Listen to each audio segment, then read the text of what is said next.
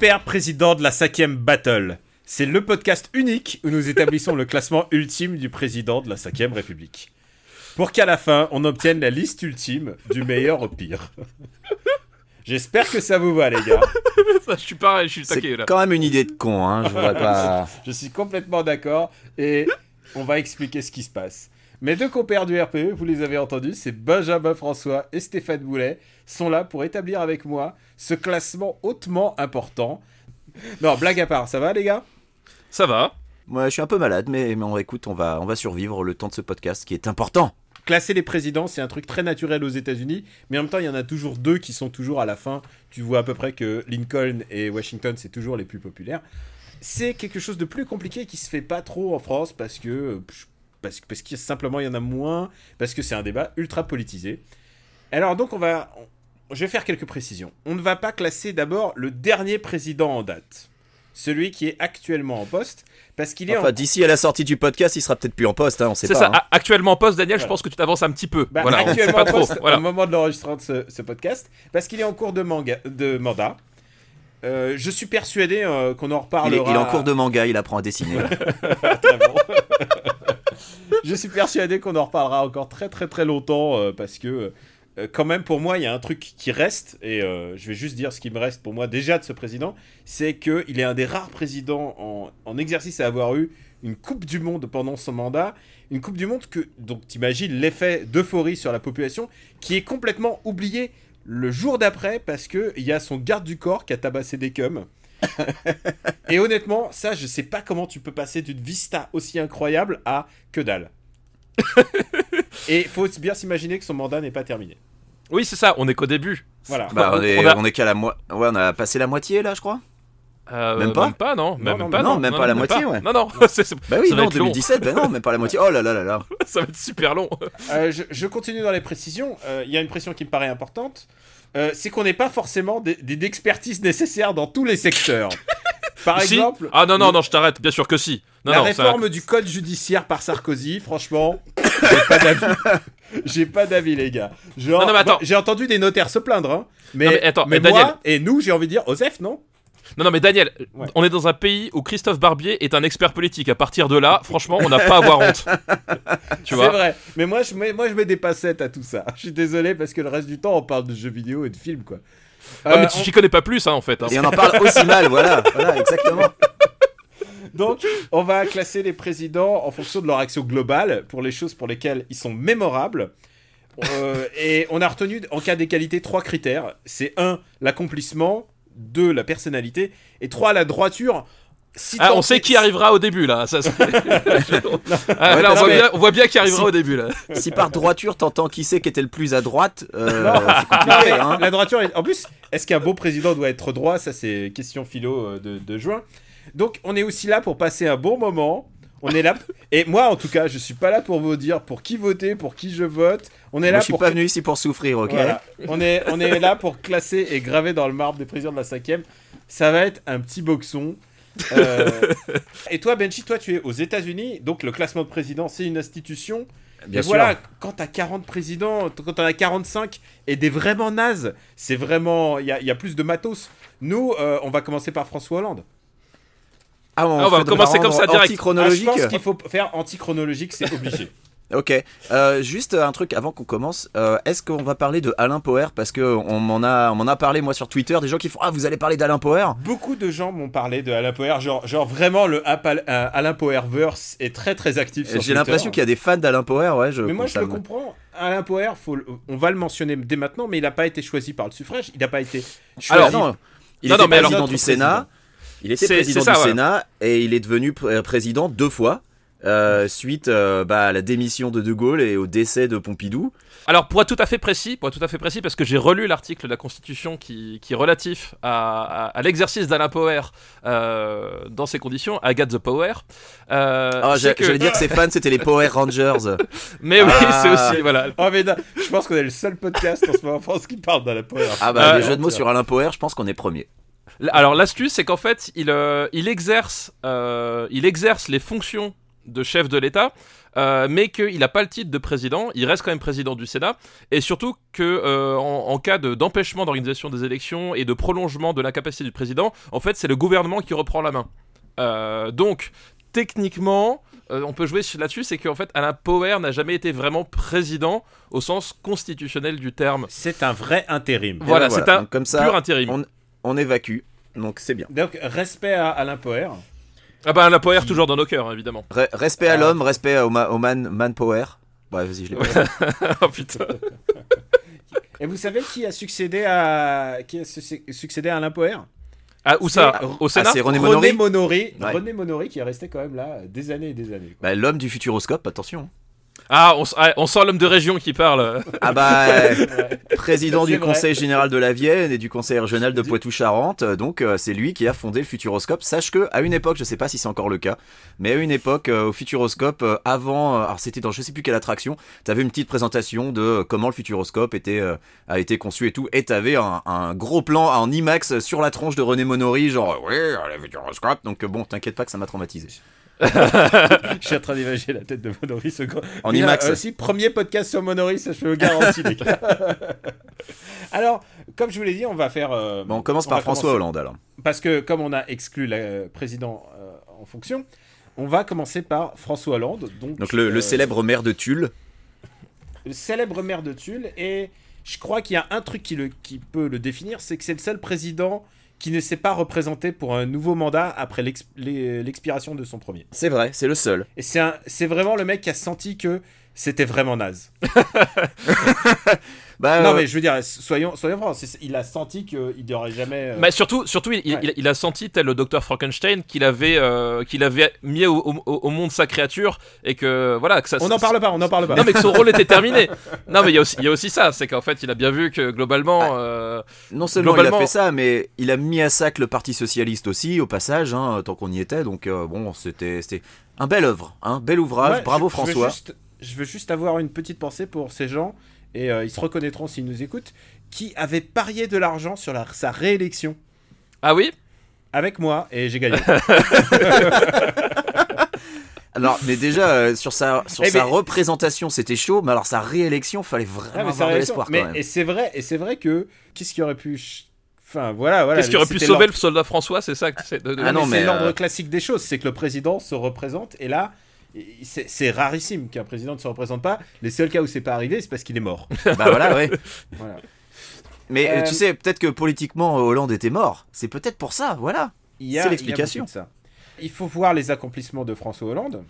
Euh, je pense que évidemment le premier qui vient euh, en tête, c'est euh, le mariage des couples de même sexe. Euh, les mariages homosexuels, oui, bah c'est certainement euh, la chose euh, qui me fait dire qu'il a pas complètement tout foiré, même si euh, là aussi c'est ils ont à moitié Alors- marché arrière, ils ont, enfin tu vois, il Alors eu... c'est ça le problème, c'est que ils ont fait passer cette loi pour le mariage du même sexe et en même temps ils, ils avaient préparé tout un pack de réformes Mm. euh, sur l'adoption, sur euh, le droit des enfants, sur les familles recomposées et ils les ont pas fait passer. Bah non, ils ont ils ont back off parce qu'ils ont eu peur, hein, voilà. Ils ont eu peur et du coup ils sont ils sont rétractés. Tu, tu parles de, de, de grand a- achievement de François Hollande, mais t'oublies quand même un tout petit peu qu'il a fait exploser la carrière de euh, politique de Manuel Valls. Et ça, quand même, on peut lui en être reconnaissant aussi. One point. Enfin, Euh, explosé, côtés- il est quand même resté premier ministre trop longtemps, hein, le pépère. hein, donc, Oui, euh, mais voilà, mais après, ah, non, mais après, il a une marge de manœuvre, tu vois. Mais globalement, Moi, maintenant, je il- que la... on l'envoie en Espagne, tu vois. Ouais, moi je pense que l'explosion en flamme de Manuel Valls, elle est l'œuvre de Manuel Valls lui-même, hein, a priori. beaucoup, beaucoup de gens n'aiment pas Manuel Valls. En même temps, euh, il a été le chef, son chef de gouvernement euh, pendant très très très longtemps. Euh, Quoique, on va le voir ensuite, il y en a un autre qui est vraiment le recordman. euh, Fillon, Fillon c'est le recordman absolu. Euh, pour moi, il y a un autre truc, c'est qu'il s'est enfariné pendant très longtemps une histoire de déchéance de la, nas- de la nationalité. Ah oui, bien Je sûr, pas ouais. si vous vous souvenez. Bien sûr. Et ouais. pour moi, Ah bah oui, suite C'est aux vraiment- attentats, ouais. Euh, oui, voilà. Il- On peut pas ne pas parler de Hollande sans parler de ça. Il a été le président du, de, de mémoire, le pire moment de pour moi de l'histoire de France en termes de, en termes de catastrophes et d'attentats. Mais euh, après, en fait, la, la, la vraie question enfin, sur l'histoire de la déchéance de nationalité, c'est à quel moment il a. Moi, je- enfin. euh, François Hollande, j'ai toujours vu du renoncement en fait. C'est-à-dire que pour moi, la décharge de nationalité, c'était vraiment le cheval de bataille de Manuel Valls, euh, parce que c'était, enfin voilà, c'est le, c'est, le président des Blancos, hein, Manuel Valls, rappelons-le. Donc c'était quand même, à mon avis, son idée. Et en fait, là où François Hollande a, mal joué le coup. Lui-même, il est binational. Oui, non mais ah, c'est comme Sarkozy, il est aussi binational. Enfin, tu vois, c'est les pires, tu vois. C'est Eric Ciotti. Mm. Tu vois, non mais Sarkozy n'est pas binational. Hein, non, mais non, il est d'origine comme les anciens fumeurs. Voilà, c'est comme les anciens fumeurs, tu vois, c'est exactement. un truc comme ça. Et, euh, et je pense que le, vrai souci, c'est qu'en fait, euh, Hollande, il a rien fait. Il est resté en arrière, il a laissé faire, et il, s'est dit, bah, c'est peut-être une bonne idée. Et genre, non. Euh, qu'est-ce qu'on peut retenir encore des, années Hollande? À part que, effectivement, c'était les pires. Il a, il a Alors, je suis pas complètement d'accord. Hein, parce que la guerre d'Algérie, je suis désolé, mais c'est quand même. Non, ah, on va y arriver. Non, mais. oui, c'est vrai. Mais ce que je veux dire, c'est que en termes moral, je pense que, c'est-à-dire, et j'entends moral par le moral des Français. Ah oui. C'était, c'est, c'est les pires qu'on ait eu. Bah, le moral est, allé en descendant de toute façon. Bah oui, mais tu sais, après la fin des 30 glorieuses, après le, choc pétrolier, euh, le moral, il a pas arrêté de descendre parce que. Euh, il a tout fait pour. Il a tout fait pour sauver euh, la place de la Grèce dans l'Europe, mais bah, ils ont perdu l'Angleterre. Oui, mais en même temps, bon débarras, si on veut dire. Non, mais et, on, en reparlera. Non, mais surtout, puisque l'un de nos présidents était opposé à l'entrée de l'Angleterre dans la CE parce qu'ils allaient nous péter les couilles, et ça s'est produit. ça produit. Non, mais tu disais surtout le, cette manœuvre d'échange de, de, nationalité. Ce qui s'est passé, c'est que Hollande de base était détesté par les électeurs de droite parce que bah il était de gauche. C'est de bonne guerre. Mm. Mais le truc, c'est que là, euh, l'histoire de l'échange de nationalité, c'était vraiment une trahison en termes euh, d'idées de gauche. C'est-à-dire qu'au bout d'un moment, le, tu, tu, tu, trahissais son, son propre électorat, il trahissait le peu de base idéologique en fait qu'il avait au départ, sur, lequel tu pouvais être racheté. Genre, oui, bon, l'économie se pète la gueule, mais au moins c'est un type correct. En fait, et puis même ça, il l'a traduit. Effectivement, enfin, du coup, il s'était mis vraiment tout le monde à dos euh, avec ça, quoi. Et, ce qui est marrant, c'est que on avait dit qu'on n'en parlerait pas, mais l'actuel fait la même chose. En essayant d'être au milieu, il se fait détester par les deux côtés, et c'est ce qu'a fait Hollande. Bah oui, c'est ce qu'a fait Hollande aussi, effectivement. Ouais. Moi, je, je parle pas du, je parle pas de l'actuel. Pour moi, il n'existe pas. Il est pas dans, il est pas sur notre échiquier. Il n'est pas, n'est pas encore un pion sur le. Ah, pourtant, en matière euh, d'échecs, il, se démerde bien pour l'instant là. Et il est, pas, il est pas sur le super cinquième de la République. Pas Alors, encore. Moi, moi j'ai une euh, question. C'est si jamais il est destitué d'ici la publication du podcast, est-ce qu'on fera une pastille pour la rajouter à cet épisode? Ça m'intéresse, moi. Je, voilà, c'est juste ça que je veux savoir. Donc, euh, il y a peu de choses positives quand même dans ce, dans ce quinquennat. Il faut aussi euh, relativiser, on verra après, c'est qu'après, les septennats, bah, t'as le temps de faire des trucs, alors que le quinquennat, euh, bah, le temps électoral va beaucoup plus vite. La première année, tu t'installes, tu te plains que les autres étaient nuls. Euh, ensuite, tu as, trois, trois, années de vrai travail de réforme. Et puis, tu as une année où tu es déjà candidat pour la, succession. Et lui, il était en train de faire le suspense qui ne s'est pas représenté. Mais il y a un truc qui a changé la donne aussi c'est l'alignement du calendrier électoral de, des législatives sur les présidentielles. Mm. Et ça, à l'époque du septennat, ça pouvait euh, changer on, la donne, tandis que maintenant, bah, on en reparlera, mais effectivement, c'était, euh, on en reparlera euh, un peu plus tard, mais effectivement, c'est, l'un des, des, des, plus gros problèmes du, du contrepoids, parce que en fait, c'est, c'était comme ça que ça a été conçu, c'est que la 5ème République, rappelons-le, elle a 60 ans cette année, 2018. elle avait été faite par le général de Gaulle parce qu'il il voulait un régime plus présidentiel, mais qu'en contrepartie, là, il y avait cette, cette, cette dichotomie entre le le, calendrier électoral de, euh, du, de, l'Assemblée qui était sur 5 ans, celui du président sur 7 ans, et ça permettait effectivement d'avoir un contrepoids et d'avoir des échanges électoraux pour à un moment donné euh, recadrer bah, selon les, opinions, selon les trucs. Et là, t'avais plus du tout ça, c'est-à-dire qu'à un moment donné, il avait, il avait plus de. Enfin, si tu voulais partir en pilote automatique en se disant tout va bien se passer, tu pouvais le faire, quoi. Et c'est un peu ce qu'a fait François Hollande, quoi. Bah, c'est ça. Et ce qui se passe maintenant, c'est que le président est élu, et ensuite, quelques mois plus tard, hop, il se tape une énorme majorité à l'Assemblée bah parce que euh, les gens disent oui, mais faut, faut bien qu'il ait les moyens de faire faut être cohérent. Et puis, bah, c'est comme ça qu'on a l'Assemblée ne contrôle plus le président. Au final, l'Assemblée maintenant, elle est aux ordres. Exactement. On est d'accord pour quoi qu'il. On n'a même pas parlé de sa de sa éventuelle sympathie. Il est il est euh, de réputation sympathique, François Hollande, genre ça n'a pas l'air d'être un mauvais bougre. On n'a pas parlé euh, de... Moi il paraît qu'il aime pas trop les riches, hein, donc je me méfie. ah c'est vrai, ah, oui toi tu dois te méfier. Euh, oui alors ça s'est pas trop senti dans les actes, hein, excuse-moi. Euh, j'ai envie de dire, le, le, président, voilà, mon, mon, ennemi c'est la finance, Écoute, pendant 5 ans, on l'a pas trop senti cet aspect-là, donc euh, voilà. Il y a... Ah si, ça s'est vu, il, il a nommé ministre de l'économie un mec qui déteste la finance. C'était qui déjà? C'était. Ouais, euh, en même temps, Je sais pas, je sais pas, je connais pas. Mettre un mec, un mec à la finance qui connaît ses finances, c'est pas, c'est pas le truc le plus incompatible. Bon, on n'a pas parlé, on- on on n'a même pas besoin de parler de sa, sa bonhomie, on n'a même pas besoin de parler du fait qu'il conduit plutôt bien le scooter. c'est ça, Euh, exactement. il, il est malheureusement dernier de ce classement pour l'instant. Mais il est aussi premier. Mais il est si premier. Oui, c'est vrai. Et Voilà, François Hollande, ça. François Hollande est actuellement, alors où nous parlons, le meilleur président de la 5 Numéro un. République euh, dans Super Président de la 5 Au République top. Battle. Voilà.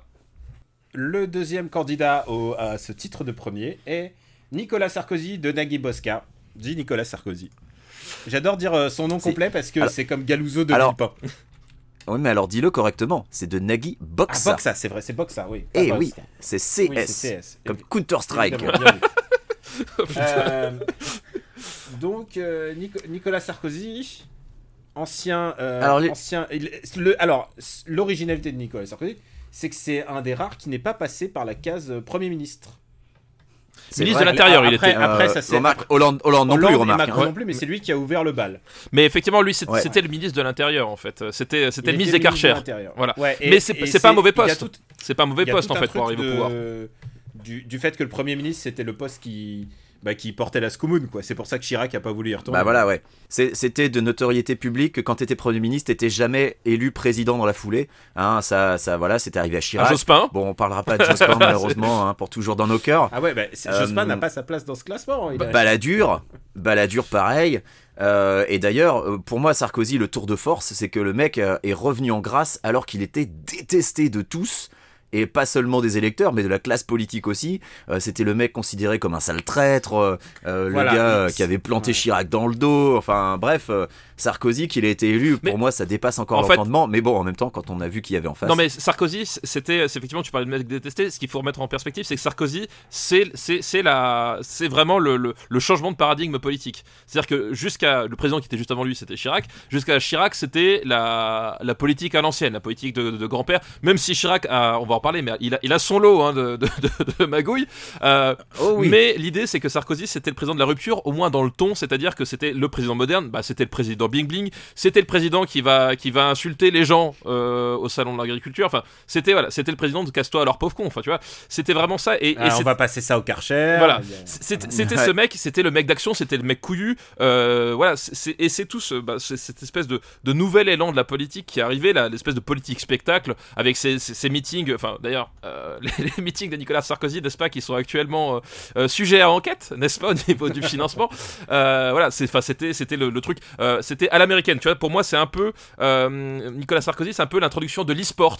Euh, dans la politique, c'est le mec, c'est le mec qui débarque, il fait putain j'ai Coca-Cola et j'ai Red Bull partout les gars, ça va le faire. Et voilà, et, et c'était vraiment ça. Et, euh, et, c'est- et forcément c'est un type, il, il- c'était le mec du passage en force systématique et du poignardage dans le dos. Il avait, il avait les, les- les dents qui iraient dans le parquet, tel point que bah, il est resté planté dans le parquet en, deux- en, en- en 2012. Euh, voilà, et c'est ça qui fait qu'il s'est mis tout le monde à dos, c'est que c'est un type qui avait aucun scrupule à passer sur le dos de tout le monde et qui même le, le Ah, après. comme une fierté quoi. Oui, le portait comme fierté, alors que Chirac, c'était scred. Oui, Chirac, mais Chirac, il le faisait en souriant, en souriant. Voilà, Chirac, c'était, bah, comme dit, c'était à l'ancienne. Voilà. Ouais, ou alors il envoyait Pasqua faire, les, faire les sales heures, Chirac quoi. disait souvent de Mitterrand, il dit euh, plus, euh, quand il te sourit, euh, quand il s'approche pour te sourire, euh, c'est en fait qu'il te, il approche le couteau dans le dos. oui, bah, bien sûr, oui. C'est, c'est, faut pas oublier que pour arriver à ces postes, quels qu'ils soient, c'est des assassins. Bah C'est oui, des assassins politiques. Ils ont marché sur leurs potes. t'arrives, euh, t'arrives, t'arrives pas là par hasard, voilà. C'est, Ouais. c'est voilà, enfin, Balladur pourra en reparler, hein. Si, s'il a, s'il arrive à retirer le couteau qu'il a planté entre, entre les, les 5e et 6e vertèbres lombaires. Mais euh, oui, voilà, c'est de toute façon des, des mecs qui, sans- qui sont sans pitié.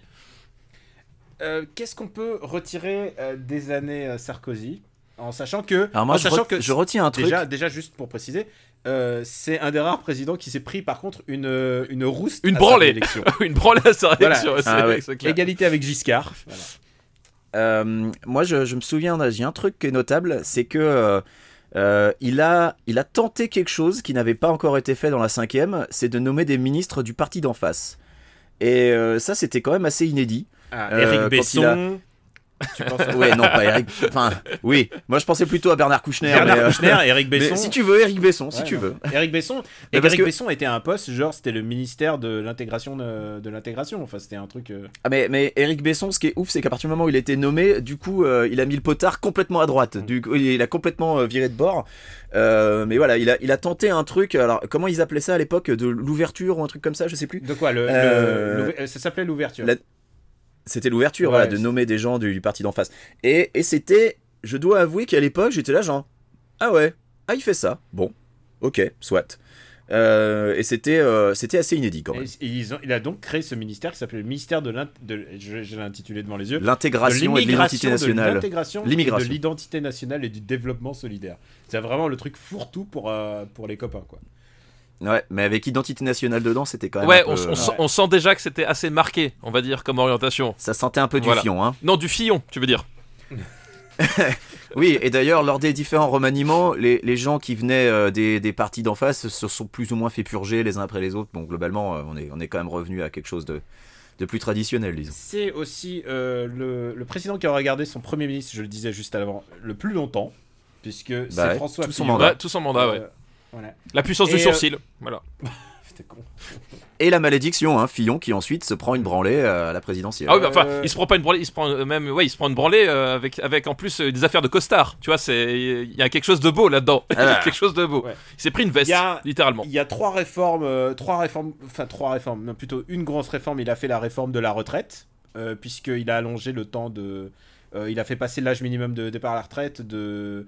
La, normalement, t'es passé à 62 ans et à 67 ans. euh, 67 ans sans décote, enfin un truc euh, beaucoup plus gros, beaucoup plus important, ce qui a valu énormément de manifestations. euh, Ouais. De la part, euh, bah, évidemment, euh, bah, c'est les régimes de retraite en général, ça touche la SNCF, euh, la RATP, enfin tu vois tous les, les fonctionnaires publics, donc euh, grosse grosse manif. Ces enfoirés. Je sais. Oui, voilà. je te laisse libre tes commentaires. Euh, je parlais la carte, la carte judiciaire Osef. Euh, J'en parlais, je- j'ai pas d'avis là-dessus. Euh, Il y avait la réforme euh, de, il y avait le fameux bouclier fiscal. C'est aussi le président d'Adopi. C'est vrai Ouais. Oh là là, quel succès ça encore Adopi, donc euh, Bah, ça, alors ça euh, marche bien, Adopi. Attends, ils ont relancé le business de la poste. Attends, c'est déjà pas mal, quoi. Je trouve ça déjà pas mal. ils ont envoyé des courriers. Attends, je veux dire, euh, Adopi, ils ont, ils ont été efficaces pour ça. Ils ont reçu plein de gens qui ont reçu plein de petits courriers. Euh, ouais, moi j'ai. euh, Est-ce que t'as reçu une lettre d'Adopi, toi? Ah Bah oui, bien sûr. Moi j'ai reçu une lettre d'Adopi parce qu'en plus j'ai téléchargé un film pour prouver à Greg qu'il avait tort. À mon ami Greg Hello de Gachina. Ah oui, non, mais, non, mais ça, Sarkozy, il est pour rien. C'est, Gré- c'est Grégoire Hello qui lui-même a appelé Adopi et qui a fait euh, attention, attention, il y a, y y un- il y a un dangereux séditieux. Il faut absolument euh, le remettre dans le droit Il chemin. télécharge Green Lantern of All Movies, quoi. Il y a un truc euh, moi dont je me rappelle euh, qui m'avait beaucoup fait rire à l'époque, c'est euh, avant son élection, Sarkozy disait si je gagne, euh, euh, j'irai me retirer dans un monastère pour méditer pendant quelques jours. Et puis en fait, à la place, il est allé bouffer au Fouquet et il est parti sur le yacht de Vincent Bolloré. Et ça, ça c'était quand Ça l'a fait même genre, mais extraordinaire. écoute, s'il a des copains riches, pourquoi il, pourquoi il s'emmerderait? Là, Bah, ça l'a fait mauvais genre, fait mais mauvais genre de de, rien, de je sortir pense que son histoire de baratin de je vais aller dans un monastère prier. le truc, c'est qu'ensuite son son attitude euh, lui lui donne une image à la Aldo Machion de gros flambeur euh, et, et je pense que ça a contribué à son impopularité. Alors, je ne pense pas que ce soit une image, Benji. une frange de la. Je Oui. pense que c'est une Non, façon d'être. Cer- certes. Mais, mais en tout cas, je pense que ça n'a pas dû aider face à une droite un peu plus euh, traditionnelle et conservatrice, par exemple, tu sais, son divorce, son remariage avec, euh, avec Carla Bruni, enfin, tu vois. Alors, Putain, ça aussi, en matière de trucs improbables, le, le mariage avec Carla Bruni. euh, alors voilà, il y a tout quoi. ce truc de. On, vous parliez du bling bling. euh, là, on est moins technique. euh, le bling bling de je- le divorce, c'est le premier euh, président en fonction qui divorce. Ouais. Et euh, surtout qui se marie. Et je tiens à dire un détail, euh, puisque j'ai étudié un peu la question. Son mariage est illégal. Pour une simple, rai- Ah. pour une simple raison, c'est qu'il l'a fait d'abord à l'Elysée.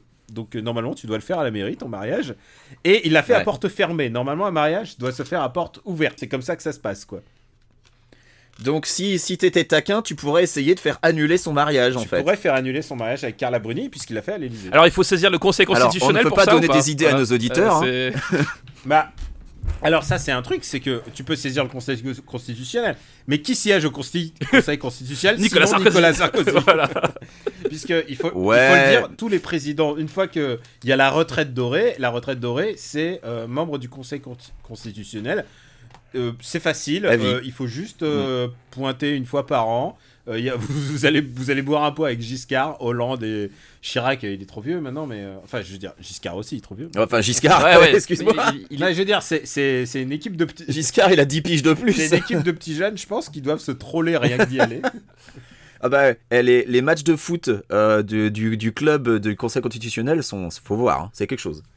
Qu'est-ce qu'on peut retirer euh, de, encore de cette présidence, à part que euh, je suis sûr que lui, il trouverait plein de choses à dire de positif sur sa propre présidence. Ah non, moi j'allais parler de la Libye, hein, de son super pote euh, Kadhafi. Ça, c'était un, un grand moment de sa présidence. Alors non, le pote, et toute son amitié avec Kadhafi, c'était pré, euh, c'était pré-présidence, parce que il- enfin, Non, non, il l'a reçu à l'Elysée en c'est vrai qu'il a 2007, reçu à et puis il y a la guerre libyenne, juste, euh, juste au même moment en fait, qui, qui, Oui, qui, qui- bah ouais. qui est quand même le, le bon moment justement pour, euh, pour essayer de Pour être pote pour, avec pour être lui. pote avec lui pour se dire bon alors euh, les dossiers on va aller les récupérer les gars parce que là ça commence à puer du fion Euh, non mais moi aussi ce que je voulais retenir c'était c'était euh, il y avait Nicolas Sarkozy mais il y avait tout, surtout toute sa clique Enfin, je veux dire, tu, tu prends les, les Brice Hortefeux, les Rachida Dati, euh, tous les tous ces personnages qu'il a qu'il a ramenés au gouvernement avec lui, euh, tous ces types. Enfin, c'était euh, c'était vraiment le, la, la bande de voyous Et quoi. Valérie Pécresse.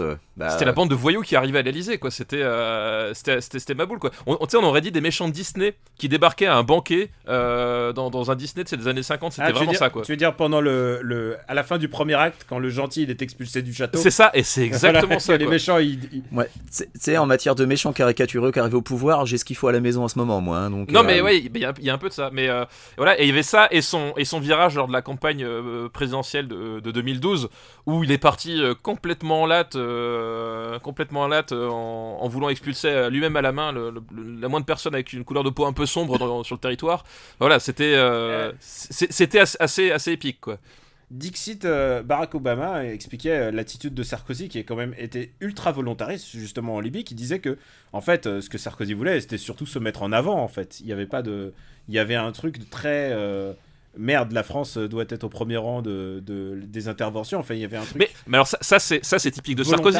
quoi. Je sais pas si tu te rappelles euh, Human Bomb où Sarkozy allait chercher lui-même le, le gamin dans la. Tu sais, enfin, il, Alors il- il est ressorti, alors il est ça. ressorti avec le gamin lors de la prise d'otage. Tu sais, c'était un truc genre euh, il bombait le torse. Enfin, c'était Aldo mais ça- Machonnet. Ça, ouais, faut c'est qu'on l'explique. Ça, faut qu'on l'explique euh, à nous, à nos auditeurs les plus jeunes. Euh, C'était dans les années 90. euh, Il y a une prise d'otage à Neuilly. Ouais. Euh, Dans une une prise d'otage par un mec qui, avait une, voilà, dans une école, c'est une école maternelle ou primaire, je ne sais plus. Et voilà, c'était à Neuilly dont Nicolas Sarkozy était le maire. Et donc le, le- le terroriste, parce qu'on va l'appeler comme ça, avait une ceinture d'explosifs et donc menaçait de se faire sauter avec les gamins. alors je sais plus ce qu'il demandait.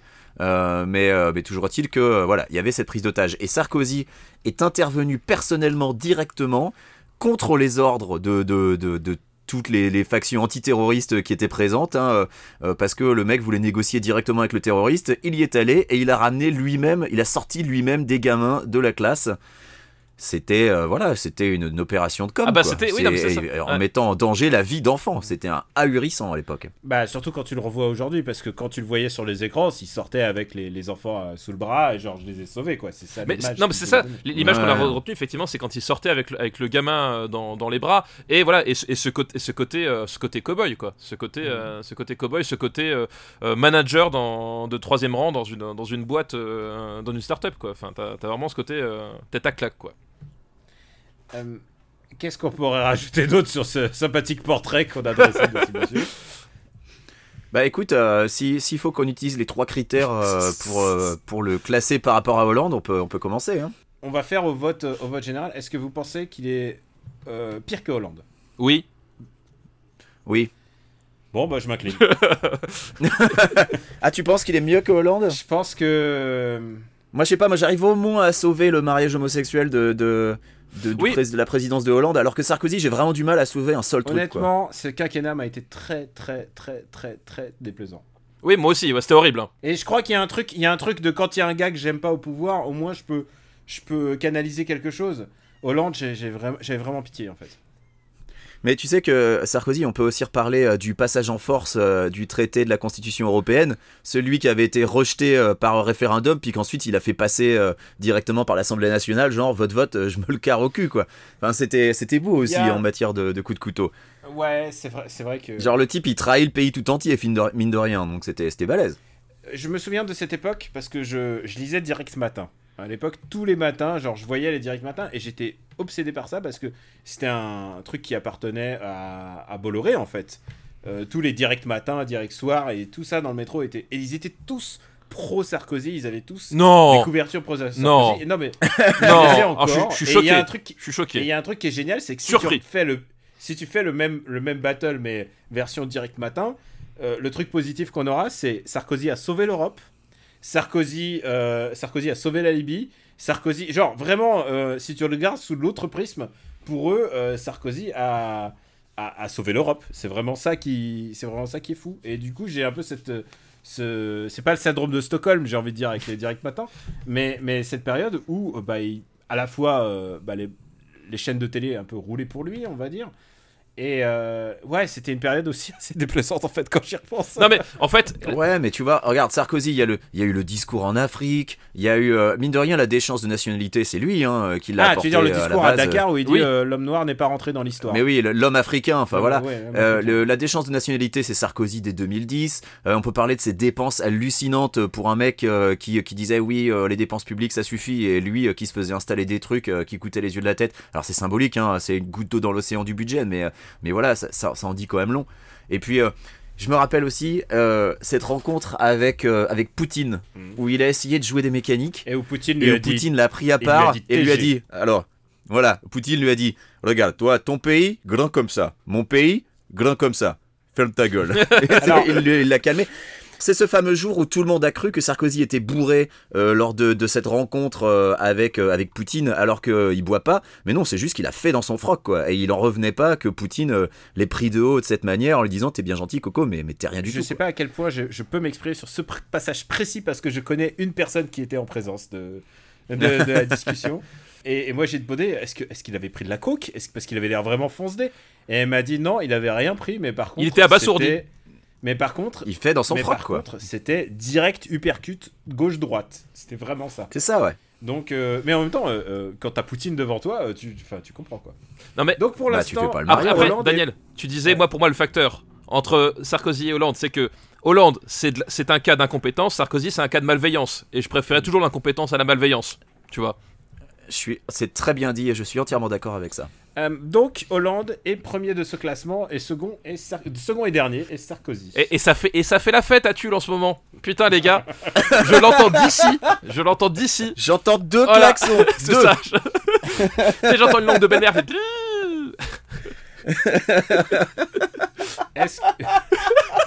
Est-ce que vous êtes prêts à entamer un gros morceau? Ah oui Ah oui Ah Le gros oui. morceau, c'est Jacques Chirac. Eh deux oui. mandats, Putain, 12 ans. deux mandats pour euh, l'époux de Bernadette Chaudron de. J'adore dire son nom complet. et, et cette fameuse phrase, enfin à chaque fois que je dis Chaudron Courcelles, parce que c'est quand il se défendait, il a dit non, je suis pas un homme d'argent. Je me suis dit, tu t'es marié à une meuf qui a deux châteaux, mec. Non mais alors, eh, pour, pour être tout à fait précis, il s'est marié à une meuf avec deux châteaux parce qu'il savait que c'était le, le meilleur moyen pour lui d'entrer dans la politique. hein. À, à- à l'époque, son ticket d'entrée, c'était sa femme.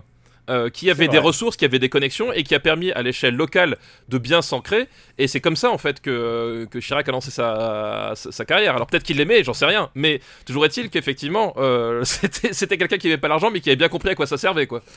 Est-ce- Mais c'est vrai que les, les connexions, c'était la famille de, de Bernadette. Ouais, complètement, Donc, ouais. euh, c'est c'est effectivement ça qui l'a aidé. Est-ce qu'on peut dire déjà que c'est le président de la cinquième qui m'a le plus fait rire? Bah oui, mais évidemment, évidemment. Et je pense, je sais pas si c'est le plus drôle, mais c'est celui qui m'a le fait le plus rire.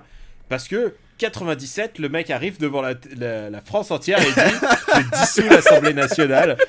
C'était incroyable. Deux ans après sa réélection, il a une confortable euh, Avance, mais enfin, il a une euh, majorité ouais, absolue. Non, avance. hein. mais pas avance, il, a, il, a, il possède la, la, La majorité. l'Assemblée nationale. Ouais, il possède la majorité absolue, ouais.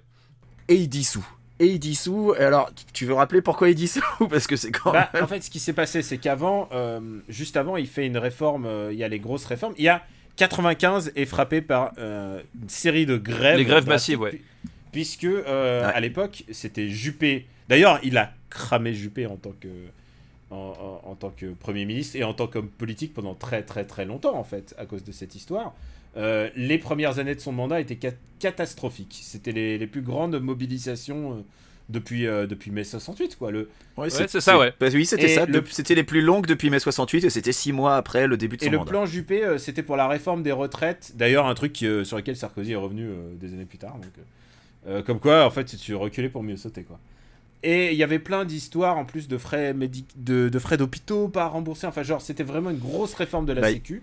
Il y avait la réforme de la Sécu, la hausse de la CSG, enfin il y avait plein de trucs. Euh, c'était un package quoi. C'était un énorme package. C'était le package néolibéral, euh, voilà. C'était vraiment ça quoi. C'était euh, c'était ça en fait. Le, le, c'est les cheminots qui ont lancé le mouvement mm. à, à, la base. Euh, puisque le régime de retraite était, euh, était concerné. Mais effectivement, derrière, il y avait, il y avait toute une remise en cause bah, justement de, de, spécificité euh, du modèle social français, et notamment des, des, des, trucs effectivement à base de globalement, si vous êtes malade, malade, tant pis pour vos gueules, vous avez qu'à payer pour vos médicaments, pourquoi c'est à nous de le faire quoi C'est un peu ça l'esprit quoi. Du coup, bah, il lance cette, cette dissolution de l'Assemblée nationale et il se fait il se fait complètement ils se font entuber par ils se font défoncer ils se font défoncer par Lionel Jospin qui arrive et ça devient ce que je pense être l'âge d'or de la 5ème République. C'est pour bah, moi un des âges d'or de la 5ème République, c'est les années Jospin avec Chirac, parce que c'est parce que Chirac est en train de se mitterrandiser. Il devient, tu sais, le mec un peu souriant, mais, mais il, sait qu'il va assassiner euh, Jospin à la fin. Mais il y, a un truc absolument euh, sidérant dans cette période. Je, je, suis fasciné par cette période. Je pense que c'est la plus belle période, une des plus belles périodes de la 5 pour moi. Et, surtout, euh, ce qui est intéressant dans cette, dans cette dissolution, c'est qu'il euh, il le fait pour anticiper une éventuelle oui, branlée aux législatives qui arrivait en 98 et qui peut-être ne se serait pas produite puisqu'il y a eu la Coupe du Monde, on ne sait pas. Ah non, c'était après, les législatives, ça aurait été avant. Euh, quoique, je sais. Attends, faudra voir le calendrier. Non, parce, que, ça se trouve, ça aurait été après, il aurait je, pu Je crois que c'était quand même avant les législatives, il me semble, hein, dans, le calendrier. Euh, c'était avant. Bon, j'ai pas, j'ai pas la date sous les yeux. Mais en tout cas, oui, les législatives approchaient et il avait peur que sa cote de popularité continue de descendre et il s'est dit, bon, bah, autant le faire maintenant, j'ai peut-être encore une chance. Et c'était risqué comme move. Hein, et, et, vous, hein, savez qui a eu cette bonne idée? Dominique de euh, Villepin. Bah, c'est Dominique de Villepin. C'est Dominique de Villepin, qui, arrive et qui fait écoute, ce serait une bonne idée que tu mettes à la poubelle ta, majorité absolue au Parlement. Euh, tu vas voir, ça va bien se passer. Et ce type, après, a été Premier ministre. Alors, comme quoi, tu vois. On qualifiait, on qualifiait Chirac de girouette parce qu'il souvent il disait tout et son contraire. Ah bah. Jacques Chirouette, hein. c'était comme ça qu'on l'appelait dans le canard enchaîné. Et il changeait d'avis euh, comme de chemise. Il y a que quelques trucs sur lesquels il n'a pas changé d'avis c'est un mec qui était aussi euh, contre la peine de mort et du coup lui il était il était contre mais par contre tu sentais qu'il y avait des sujets sur lesquels il pouvait complètement évoluer et changer d'avis euh, du jour au lendemain et euh, bah ouais, bah, évidemment, quand il était conseillé que par Villepin. Enfin, bah, d'une manière générale, de toute façon, tu regardes effectivement la cohabitation avec Jospin. En fait, Chirac est quand même resté vachement en retrait. Et il a quand même laissé Jospin plus ou moins mener la barque. parce qu'il faut quand même. Jospin a fait des, des, trucs que. Bah, le 35 heures, etc. Enfin, voilà, que, Non, mais il a fait des trucs que Chirac n'aurait pas. N'aurait pas... Enfin... N'aurait même pas imaginé. Voilà, ouais, genre il a, il a bah, privatisé les autoroutes, enfin il y a plein de choses que genre tu disais quoi Qu'est-ce qui s'est passé quoi Ouais, et, je pense que. Il... Ah, la, privatisation des autoroutes, l'œuvre de Thierry Breton, rappelons-le. Bah, surtout qu'en plus on, était en train de terminer de les rembourser et donc elles allaient commencer à rapporter de l'argent à l'État. C'était donc le bon moment pour les privatiser. il faut remplir les caisses comme ça.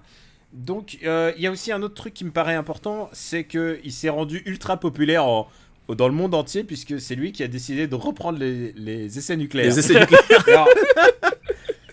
pas bon move, pas bon move, pas très malin. Euh, à chaque fois que j'étais justement en 95 au, Japon, les gens me disaient Ah, Chirac, bah. j'étais super populaire grâce à ça. Bah en plus, il, le fait au moment où on commémore les, les 50 ans de Nagasaki, quoi. Tu vois, c'est genre le bon moment. C'est-à-dire que ah les gars, si je lançais ma propre bombe pour fêter ça. Et euh, donc oui, effectivement, euh, toute la, enfin tout le, tout le côté pacifique du, continent euh, asiatique a assez mal pris la chose, même en Océanie. Hein, les Australiens étaient particulièrement vénères aussi, vu que ça se passait près de chez eux.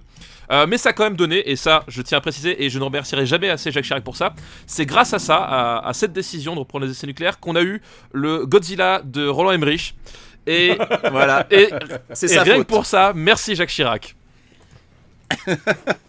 Il y a un autre truc sur lequel les gens en général disent que c'est son truc le plus, le plus marquant de, son, de ces 12 années, alors que finalement, euh, bah, à part, euh, on va dire, on va pas mettre dans le bénéfice des, des présidents les constructions, parce qu'évidemment, un musée du Quai Branly, enfin bon, Mais il y a un truc qui est Très décrié à l'époque, hein, d'ailleurs, hein, pendant sa bon, après, construction. euh, le musée Pompidou, euh, tu sais aussi, hein, c'est pas. Oui, c'est pareil, ouais, c'est. Bah, la pyramide du Louvre, enfin voilà.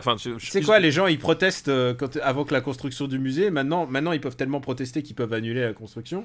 Euh, mais en fait, euh, qu'une fois qu'il est construit, ils sont tous ravis. hein. Ah, mais il est super bien le musée du Quai Branly en plus. Hein. Il est super Il est beau. vraiment et, super bien, ouais. et il s'appelle Musée Quai Branly. Jacques Chirac, tout à fait. D'où son vivant. Je pensais qu'ils allaient au moins attendre un- qu'il passe l'arme à gauche, mais non. Mais, alors, mais je pense qu'ils étaient pas au courant. Ils se sont dit qu'il était mort et que c'était bon.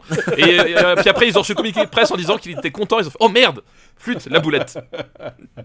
Un truc qui est important, c'est euh, l'allocation du, euh, la- l'allocution du Veldiv. Euh, puisque il Oui. c'est le premier président de la 5 qui reconnaît les crimes de guerre, euh, les crimes de guerre dont, dont est responsable la France et la faute de la France. Voilà. Alors que euh, même De Gaulle et même Mitterrand Mit- surtout, Mitterrand, ouais. Ouais. il, euh, Ah, Mitterrand là-dessus, de toute façon, il y a plein de trucs sur lesquels Mitterrand Ouais, était. bah après on, on Ouais, a découvert que Mitterrand hein. a eu la francisque, euh, on y reviendra. Mais, mais on découvre que, euh, enfin lui, lui dit non, la France est responsable de ça, alors que pendant des années, tout le propos post-gaulliste c'était de dire euh, c'était pas la France, Oui. Vichy c'était pas la France. C'est ça, voilà. Ouais. Exactement, enfin, le, le- le- la logique euh, gaulliste de, de la gestion de, de- de la, de- de la libération, c'était que la France était à Londres. Ce qui se passait en fait sur le territoire français avec le gouvernement Pétain, c'était pas vraiment la France. Donc il jouait un peu sur cette espèce de, de, de, de- de- voilà, de, de, pirouette, j'ai envie de dire sémantique, pour dire que euh, la France avait été exemplaire sous, sous occupation. Et en fait, euh, mais on en reparlera justement. du- on sait que c'est du bullshit. On sait que c'est obligé- on en reparlera pour Giscard. On, on sait que euh, la France a eu un rôle actif, étant donné que la déportation des Juifs de France, au moment où elle est lancée par le, le tandem Pétain-Papon, n'avait pas encore été demandée par l'Allemagne. Euh, Pétain Laval, ouais, c'est-à-dire que euh, Et ouais. et Pétain-Papon, ils, ils y vont, ils font, bah, on va faire, on va faire plaisir à l'Allemagne, on va déporter des Juifs. Tu Mm. vois, c'était voilà. Donc de dire que c'est voilà, dire que la France n'avait rien fait, c'était, il était temps que, que quelqu'un l'assume. Et effectivement, c'est Chirac qui l'a fait. Euh, donc on peut lui donner quand même concéder quelques, quelques crédits intéressants. Bah, ah, Euh, moi, le truc le plus important que je voulais lui concéder, euh, c'est que en 2002, j'ai voté Jacques Chirac. Euh, C'est vrai. comme beaucoup euh, d'entre nous, euh, c'est vrai, j'ai voté Chirac. j'ai voté Jacques Et- Chirac. Alors, c'était la fameuse opération je vote avec une pince à linge ou avec des gants. Non, non, moi j'ai voté, Euh, sans aucune équivoque. Voter escroc, pas voilà, facho. voter escroc, pas facho. Et le fait est que sur ce coup-là, Jacques Chirac avait été exemplaire parce que euh, euh, il a jamais pris finalement euh, ce résultat du parce que voilà, l'histoire c'est qu'au premier tour arrive Jean-Marie Le Pen en deuxième position, en deuxième position de- de- des intentions de vote et enfin même des votes même, et que l'extrême droite est en lice pour le second tour des présidentielles, ce qui était une première sous la Ve République, et que Chirac n'a pas pris ça pour une victoire, c'est-à-dire que lui, au moment où il a, vu ça, il s'est dit. Il y a quelque chose qui a merdé, alors il était aussi responsable, hein, parce que c'était quand même lui qui avait mis le, le thème de l'insécurité euh, en- Ah, mais- en- Papivoise. Rappelez-vous Papivoise. Alors, pour, pour Voilà. ceux qui connaissent pas Papivoise, c'est que euh, dimanche c'est les élections et samedi matin on découvre le, le- le- la gueule tumifiée Voilà. de Papivoise qui s'est fait euh, tabasser et sa maison brûlée. Et Voilà, euh, c'est un retraité, c'est un retraité voilà, qui s'est fait frapper, tabasser et brûler sa baraque et c'était deux jours avant le premier tour. Voilà, et, et Chirac avait, avait grandement, euh, dans sa campagne, euh, incité à, à insister sur le thème de l'insécurité et par corollaire de, de l'immigration. Donc il n'était pas innocent, mais par contre, quand il a vu le résultat, je pense qu'il il- il a, il a réalisé qu'il avait fait une connerie et, et quelque part, il a toujours refusé de, euh, de s'allier euh, avec le, le- le Front National pour, euh, pour battre les, les socialistes ou, ou n'importe qui d'autre. Il a refusé d'aller euh, d'aller débattre avec Jean-Marie Le Pen parce qu'il disait face à ce mec-là, ça sert à rien que je lui donne euh, du crédit en lui apportant ma parole. Euh, et on voit qu'en fait, il a. ouais, il- il, il- il s'est pas corrompu là-dedans. Voilà. Le seul truc qu'on peut lui trouver, c'est le fameux bruit et l'odeur. voilà, Où, Le bruit et l'odeur. visiblement, Mais- il était complètement bourré en sortant du repas. voilà, c'est ça. Et euh, Mais je pense que je pense que là-dessus, c'est peut-être aussi possible qu'il ait évolué là-dessus. hein. Entre le bruit et l'odeur et 2002, euh, il s'est passé quand même un paquet d'années. Le bruit et l'odeur, c'était quoi? C'était en 86, quelque chose comme ah ça? ouais, c'était Oui, ouais, 85, 86. C'était assez vieux. Donc c'est pas impossible que là aussi, là-dessus, il ait évolué et qu'il soit rendu Voilà. compte que bah non, euh, c'était pas. Et voilà. voilà. et on parlait de droiture, Chirac pour moi il avait au moins cette droiture là qui fait que euh, encore aujourd'hui je ne regrette pas d'avoir posé mon bulletin pour lui en 2002. Ne serait-ce que pour cette raison que au moins, de- au moins lui il avait compris qu'il n'avait pas été élu pour son programme mais qu'il avait été élu en, en- en réaction quoi. On peut lui dire quand même, on peut puis- lui dire Wink, quand wink. même que, que, que il a un vote pharaonique à 80%. 82%. Et 82. 82 ouais. et tu te dis putain là là tu vas faire quelque chose de grand tout le pays est derrière toi et là il nomme Jean-Pierre Raffarin premier ministre Et, Et c'est pour ça qu'on a bien ri quand même. et là, et là commencent les années Raffarin, suivies des années Villepin. Villepin qui donnera son fameux discours à l'ONU. Euh, et ça, c'est peut-être le deuxième mérite de, de Chirac, c'est de pas s'être allié à la coalition euh, pour une nouvelle guerre en Irak. Parce que euh, parce qu'il sentait que bah, c'était du pipeau le coup de il nous cache des armes chimiques. Ouais, tout à là. fait, oui. C'était le moment des armes de destruction massive, ouais. C'est c'est quelque chose qui nous a valu euh, de nous faire détester par les États-Unis, euh, alors qu'on est quand même le, le plus vieil allié des États-Unis, mine de rien. hein, euh, et euh, ça nous a valu, voilà, les, les Freedom Fries, euh, les Français qui passent leur temps à, à soumettre euh, et, à, abandonner lors des guerres, euh, euh, les Français qui n'ont jamais gagné une guerre de leur, de leur existence. Enfin voilà, tout ce cirque, ça nous est arrivé parce que Chirac a refusé d'aller en Irak et il a eu largement raison, hein, parce que faut bien, faut bien voir que à l'époque cette intervention, euh, elle était euh, complètement pas justifiée. Enfin, Ouais, si, elle était a- justifiée par des intérêts économiques, mais pas, pas par Il y avait autre Colin chose. Powell, C'était complètement une guerre il y avait d'invasion Colin Powell qui était à Euh, l'ONU euh, avec ses, les, les- les photos. euh, avec ses petites Ouais, fioles. Les petites fioles les, et fioles et les, photos, les photos, ouais. les photos, euh, si ce n'est pipotées, au moins euh, suffisamment floues pour que, que finalement tu ne puisses rien voir dessus, et qui étaient là en train de prouver que effectivement euh, euh, il y avait des armes de destruction massive qu'il fallait absolument euh, aller péter la gueule. Et effectivement, pour le coup, Chirac a- leur a dit que c'était pas la peine, quoi. Et Chirac a tenu bon Ouais, et il a eu raison. Et Et alors, il y a un truc important, euh, c'est que, évidemment, deuxième mandat, ils se disent on va quand même faire une réforme pour pas que ça se voit. Et, euh, et Dominique lance, est-ce que vous vous souvenez du CNE qui était euh, le. qui est ensuite devenu le CPE Euh, Et donc- oui, je m'en souviens, mais c'était remet- c'était il le remet- descendant du CIP de Balladur en fait. Et il remet tous les jeunes dans la rue. Et, Donc voilà, c'est un contrat. Alors c'est un contrat réservé aux jeunes, euh, qui n'est ni un CDD ni un le CDI, fameux avec des re- le rebirth du, du CIP, du, du, ce qu'on appelait voilà le le CIP de le Balladur, SMIC jeune. le SMIC jeune. Et le truc qui avait déjà amené la jeunesse dans la rue et euh, Balladur, ça lui avait euh, largement, euh, enfin il en a largement souffert à l'époque euh, du Ah, non, CIP. Bon, on un- en reparlera quand on parlera des années Mitterrand. Mais... Qui lui a valu euh, de, de perdre. Donc, euh, on n'a même pas parlé de sa bonhomie, mais honnêtement, c'est un mec, c'est un mec qui a l'air rigolo. Non mais eh, c'était pour moi, c'est le président des punchlines parce que euh, on retient les punchlines de Sarkozy, mais elles n'étaient pas écrites ces punchlines. Sarkozy, c'est le Kev Adams euh, de, la punchline. Non, Chirac, lui, c'était, vraiment un mec qui avait un vrai don pour la punchline et qui et qui sortait des trucs parfois. Euh, plus gros que lui. Moi, moi le, le truc qui m'a toujours scié, c'était le, c'était sa, c'était son abraca- abracadabrantesque.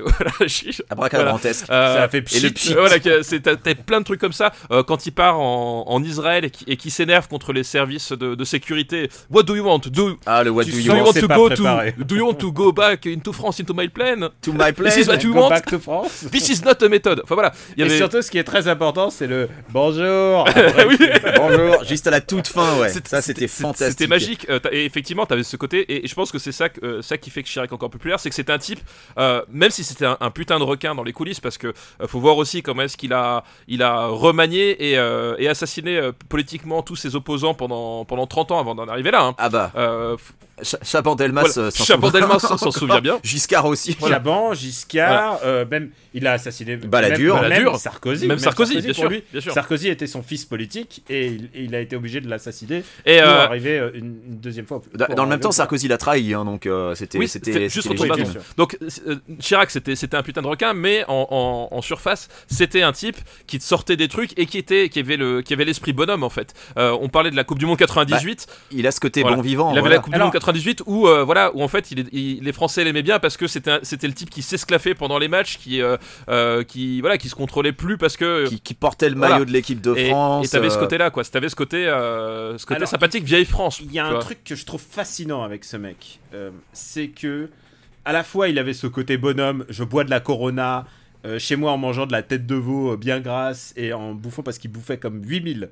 Euh, souvent, tu sais, Juppé il disait que tu Ah oui, prends l'avion avec lui, tu sens t'as envie de dégueuler. parce que Mais t'es genre, t'arrives barbouillé, comme ils disent. Et, et il a ce côté vraiment bonhomme, euh, j'ai envie de dire presque plouc, parce qu'il le co- il- il l'aimait bien ce côté-là. Bah, le cul Le des côté, vaches, euh, à France le profonde. cul ouais. des vaches c'était Et c'était lui hein. Mais genre le cul des vaches, c'est lui. Bah oui. Genre et il, Mais oui, Et voilà, surtout- le salon de l'agriculture tous les ans. Il où l'adore. Où il s'éclatait. honnêtement, il adorait ça, mais aussi Alors que Sarkozy faisait semblant, il y allait, il détestait, et Ouais. il y passait deux heures, alors que Chirac, il y passait sa journée, Et il et adorait ça, ça. c'est ce qui est fascinant avec Chirac, c'est que non seulement il adorait ça au premier degré, ça j'en suis persuadé, mais c'est que c'était un putain d'intello qui se cachait. Et quand c'est aussi un mec qui est incollable sur l'art des Taïnos, tu vois, sur les sur, sur, le sumo. Sur le sumo, enfin vraiment, il est, euh, il est, c'est un super intello, mais qui se cache, qui a un peu honte et qui garde ça comme un jardin secret. Et ça, je trouve ça très très touchant. Voilà, je, je... après, euh, on peut on peut revenir sur euh, pendant des années, il a été l'ami de Pasqua. Et... mais voilà, c'est ce que j'allais dire. Le, un, des, un, des, gros problèmes de Chirac, c'est ses amitiés. Et il a été ami avec des gens vraiment pas recommandables ou pas fréquentables. Alors, d'un côté, t'avais des gens comme, comme Philippe Séguin ou, ou même, même Alain Juppé. Hein, même si je suis pas d'accord politiquement avec Alain Juppé, je pense pas que ce soit, ce soit une pourriture à la C'est pas Charles Pasqua, quoi. C'est ça, c'est ça le truc. Quoi. Mais, Charles Pasqua, c'était son bonhomme jusqu'à ce que Charles Pasqua le trahisse. Euh, pour aller euh, pour aller avec Balladur. Et jamais il lui a pardonné. Jamais il lui a pardonné. Et puis euh, il y a aussi euh, bah, les affaires, c'est que mine de rien, il était entouré de tout un tas de gars qui ensuite se sont retrouvés euh, et lui-même a été accusé de tout un tas de choses. Enfin, les affaires l'ont poursuivi à tel point que bah, il y a quand même eu, c'était Arnaud Montebourg, je crois, qui avait essayé de, faire en sorte que qu'il soit attaqué en justice. Et puis au final, les, les juges s'étaient jugés inaptes à juger un, un, président en exercice. Puis, rappelons, et c'est comme ça qu'ils s'en étaient Rappelons aussi le, sacrifice d'Alain Juppé qui a morflé en fait pour tout le monde dans les histoires. Le meilleur d'entre nous. Le, voilà, le meilleur d'entre nous, quoi. Tout à fait. Euh, c'était vraiment le fusible, quoi. Et c'est peut-être le mec qui doit être le plus dégoûté de la, politique. C'est que c'est le mec qui a fait le fusible pendant quoi 10 ans Ça a duré son, sa traversée du désert. Il revient, il, euh, on, le dit euh, favori aux primaires de 2017 et il se reprend une volée de bois derrière. C'est vraiment. Et il perd, ouais. c'est vraiment le type, il était. Voilà, on ne veut pas de toi. Oui, c'est vrai. Et mais il y a toute une génération d'hommes politiques, tu sais, qui ont qui ont pu accéder au pouvoir et qui finalement l'ont pas été. Euh, je pense par exemple à Rocard surtout. Bah oui, non, oui, Rocard, ouais. Bah... Rocard, assassiné par une personne dont on va parler. Voilà, ce que je veux dire. Rocard, il a été torpillé pas par Chirac pour une fois, mais par quelqu'un d'autre. Et, vous savez le coup du fameux Mitterrand euh, quand il te sourit, c'est quand il te plante le couteau le plus près. Oui, bah c'est. C'est Chirac qui parlait à Rocard. Ils étaient ensemble de la même promotion à l'ENA. Eh oui, prophétique. Bah ça, oui, ça ne m'étonne pas. Euh, je, tiens à dire que tous mes. Mais... ça, c'est que des souvenirs parce que je lisais le canard enchaîné, mais putain de religieusement tous les jours. ouais, bah moi aussi. Et la page 2, la, page, 2 du canard enchaîné qui reste une, une mine. Euh, c'est dans la page 2 du canard que j'avais que j'avais découvert que Bernadette, elle était pas mal aussi en punchline quand elle parlait de, de, Jacques et qu'elle disait euh, que lui c'était deux minutes douche comprise. Ah tu vois, c'est le genre, le genre de petite phrase sympathique. Et puis Bernadette, c'est pareil, quand elle parlait de Sarkozy, c'est elle qui avait les phrases les plus assassines, c'était extraordinaire. La phrase la plus ouf, enfin c'est vrai que tu parlais des punchlines. C'est Chirac qui disait de Sarkozy, euh, faut marcher les deux pieds dedans, ça porte bonheur. oui. c'est vraiment, ah oui, non, mais... vraiment un, un, un, odieux gars. Quoi. Ah ouais, ouais. Euh, moi, moi, ce que je retiens de Chirac, c'est que c'est un, c'est un gars qui, mine de rien, euh, tout au long de sa carrière, tu l'as dit, hein, avait un côté girouette, mais euh, il est je dirais, a progressé. total. Ouais, mais il a progressé en bien parce que, comme l'a dit, comme l'a dit papa, bah déjà oui, mais comme l'a dit papa, euh, il, a, il a compris en 2002 que voilà qu'il avait merdé quelque part, alors que au début des années 80, il avait pas de problème à voir des gens du RPR s'allier avec le FN pour gagner des élections, tu vois. Et, et je pense que il a évolué quelque part. Euh, alors il y avait peut-être des calculs derrière. Hein. Je dis pas que le mec est devenu un bisounours. Je, je pense pas qu'il le soit de toute façon. Mais euh, en tout cas dans son discours public, il y a eu beaucoup d'évolutions ah bah. qui ont fait que finalement il s'est éloigné de l'extrême droite autant qu'il a pu quand il s'est rendu compte que, bah non, en fait, ça puait du cul. Et puis bon, la tentative d'assassinat de, Maxime Brunery a pas dû aider non plus. Non, mais entre, le, entre ce qu'il était à la mairie de Paris, c'est-à-dire le. Euh, enfin, je veux dire, c'est un secret pour personne que la mairie de Paris était le truc le plus corrompu de l'univers à cette Non, non, non. Ah, non, non je, demande Jean Tibéry. Sous lui et sous Tibéry, ce micro, s'il vous plaît, pour établir l'honneur de la mairie de Paris. Je demande Xavier, ce sera encore plus rigolo. Euh, donc, on va dire que Chirac va devant François Hollande et Nicolas Sarkozy? Bah oui. Eh ben oui, hein, bah écoute, il est premier. Écoute, il est premier. crac, il crac. A nommé le, Il a nommé le meilleur premier. Alors, c'est vrai qu'on n'a pas encore fait de notre point, notre point bébé show, mais on va y arriver. Bah ouais. Euh, et hum, c'est vrai que c'est le plus sympa. Et il a mis euh, Lionel Jospin Premier ministre. Donc euh, les plus belles années de Papi. bah, c'est ça qui est, c'est ça qui est génial, c'est que la présidence de Chirac, parce que plutôt que on, on, note, on ne classe pas tellement les hommes en fait, on classe les présidences. Mm. Et Chirac bénéficie des 5 ans de Jospin Premier ministre. Voilà, c'est moche, mais, euh, mais c'est comme ça. Les meilleures années, c'est les meilleures années. C'est les dernières Ah années bah, du ouais. franc. Non. C'est les dernières années Oui. du franc, je dois vous dire. et- et c'est- C'est depuis les 30 glorieuses, c'était les 5 meilleures années du pays. et- c'est marrant que tu dis ça parce que ce qui est rigolo, c'est que ces cinq mêmes années n'ont pas du tout bénéficié à Jospin. euh, parce que Jospin, c'était au contraire le, le prof de- d'histoire géo du lycée, tu vois. Et, euh, et, et- c'est là que tu vois que les Français, en fait, c'est vraiment des enculés. Ah parce oui, que non, parce mais qu'ils se sont dit. on n'est pas là pour refaire le match Ouais, et pour non, expliquer mais- pourquoi il a perdu Ouais, l'élection, parce oui, qu'il y a plusieurs, il y a plusieurs facteurs. Hollande, mais- Hollande, le, le- le chômage baissait, Ouais. il a enlevé la vignette automobile, le truc le plus impopulaire de l'univers. C'est comme si tu baissais, honnêtement, c'était comme si tu baissais le- l'essence de 1 euro au litre maintenant. Et, et- et- bon, enfin, j'exagère un peu, mais voilà, c'était le truc le plus impopulaire. Il a fait les trucs, les, euh, il a fait quand même des réformes méga populaires. Et là, les gens, ils font non, Ouais. on préfère euh, Jacques Chirac. C'est ça, c'est qu'on on préfère le mec qui boit de la bière et qui rote au, au, au- au surveillant, de, au surveillant quoi. Et t'as vraiment ce côté-là Non quoi. mais voilà, je- Ah. le, le pays, l'économie du pays avait terminé avec une cagnotte. On avait un trop plein d'argent. Enfin, tu vois, c'était. euh, C'est pas dire, déconner, à quel point le pays allait la, bien, la sécu était déjà mal.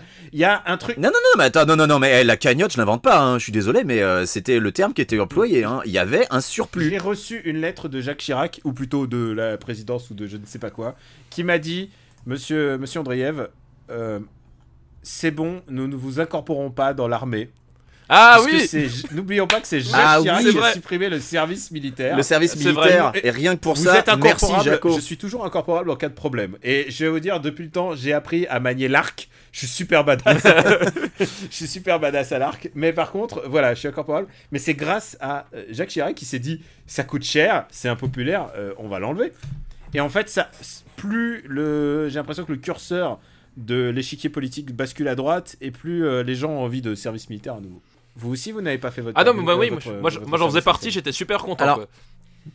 Moi, j'ai fait mon rendez-vous citoyen. euh, les gens qui étaient nés en 79, ils ont rien fait du tout. Et les gens qui étaient nés avant, bah, il y en a qui ont eu de la chance comme toi. Puis il y, a- il y a eu des gens qui, sont- qui étaient les couillons de la République, quoi. Qui ont été les derniers à le Un faire. gros morceau nous attend, les amis. On va pas, on va pas trop tarder. François Mitterrand? François Mitterrand. Exactement. Tonton. Euh, Gros, gros, gros morceau. Appelez-moi Dieu. 14 ans au pouvoir, mine de rien. Oh là là. putain. Ah, appelez-moi Dieu. Oh. Voilà. Bon allez, ça y est, On a tous droit à fait. une minute, On l'a tous une minute voilà. de Bébête Show. Vous avez- Écoutez, crac crac, ta vous, gueule. aviez le quar- vous aviez le 45 tours du bébé de show avec Appelez-moi Bah oui, Dieu ou, évidemment, euh, ouais. ça Bah, se passe, comment ça se passe appelez-moi Dieu. Appelez-moi Dieu. Je l'ai, je l'ai. non, voilà, vous ne connaissez pas le Bébé de Show, c'était c'était avant les Guignols, c'était ringard. Et c'était sur TF1. Et euh, il y a euh, C'était Stéphane Collaro et et euh, Roucas et- et Jean Roucas. Amadou. Jean Roucas au... Et Jean Amadou. Stéphane Collaro et Jean Amadou à l'écriture, Jean Roucas aux imitations, et c'était euh, des marionnettes euh, qui étaient basées sur le Muppet Show, qui était pas très joli, hein, faut le dire. Ouais, je vais dire un truc. c'est- Il y a un truc qui m'a marqué de ces années-là, c'est que le Bébé Show a fait une vanne qui a sans doute fait perdre Jacques Chirac euh, en 88.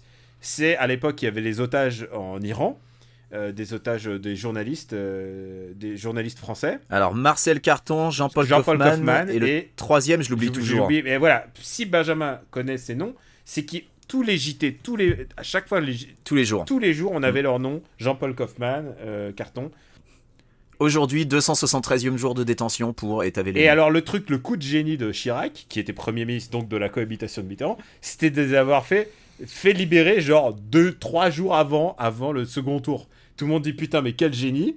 C'était un coup de Pasqua, bien évidemment, parce que Pasqua était pre- euh, ministre de l'Intérieur.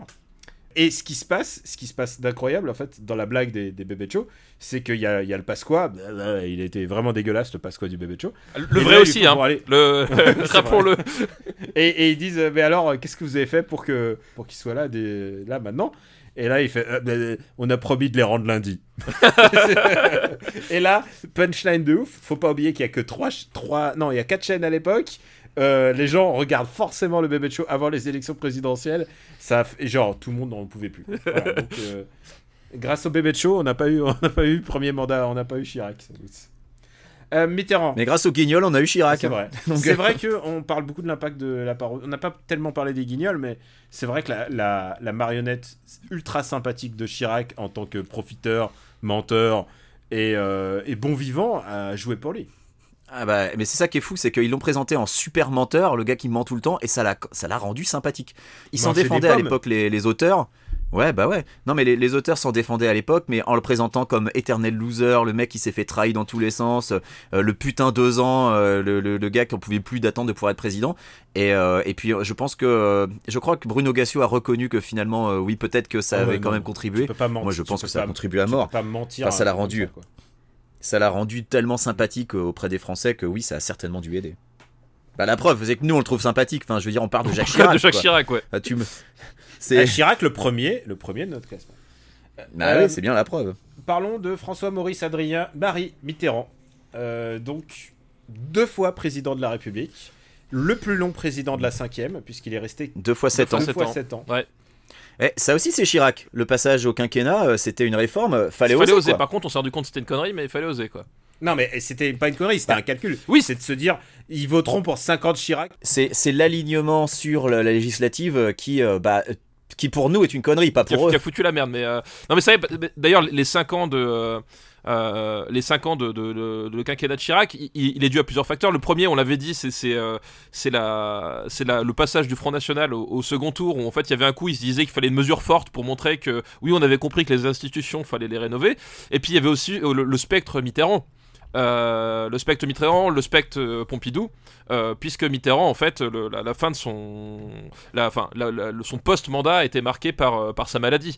Et c'était quelque chose qui, qui avait énormément marqué les- marqué l'opinion publique. La maladie de Mitterrand, qui savait en fait depuis 81, donc il la savait depuis, le, depuis quasiment le début.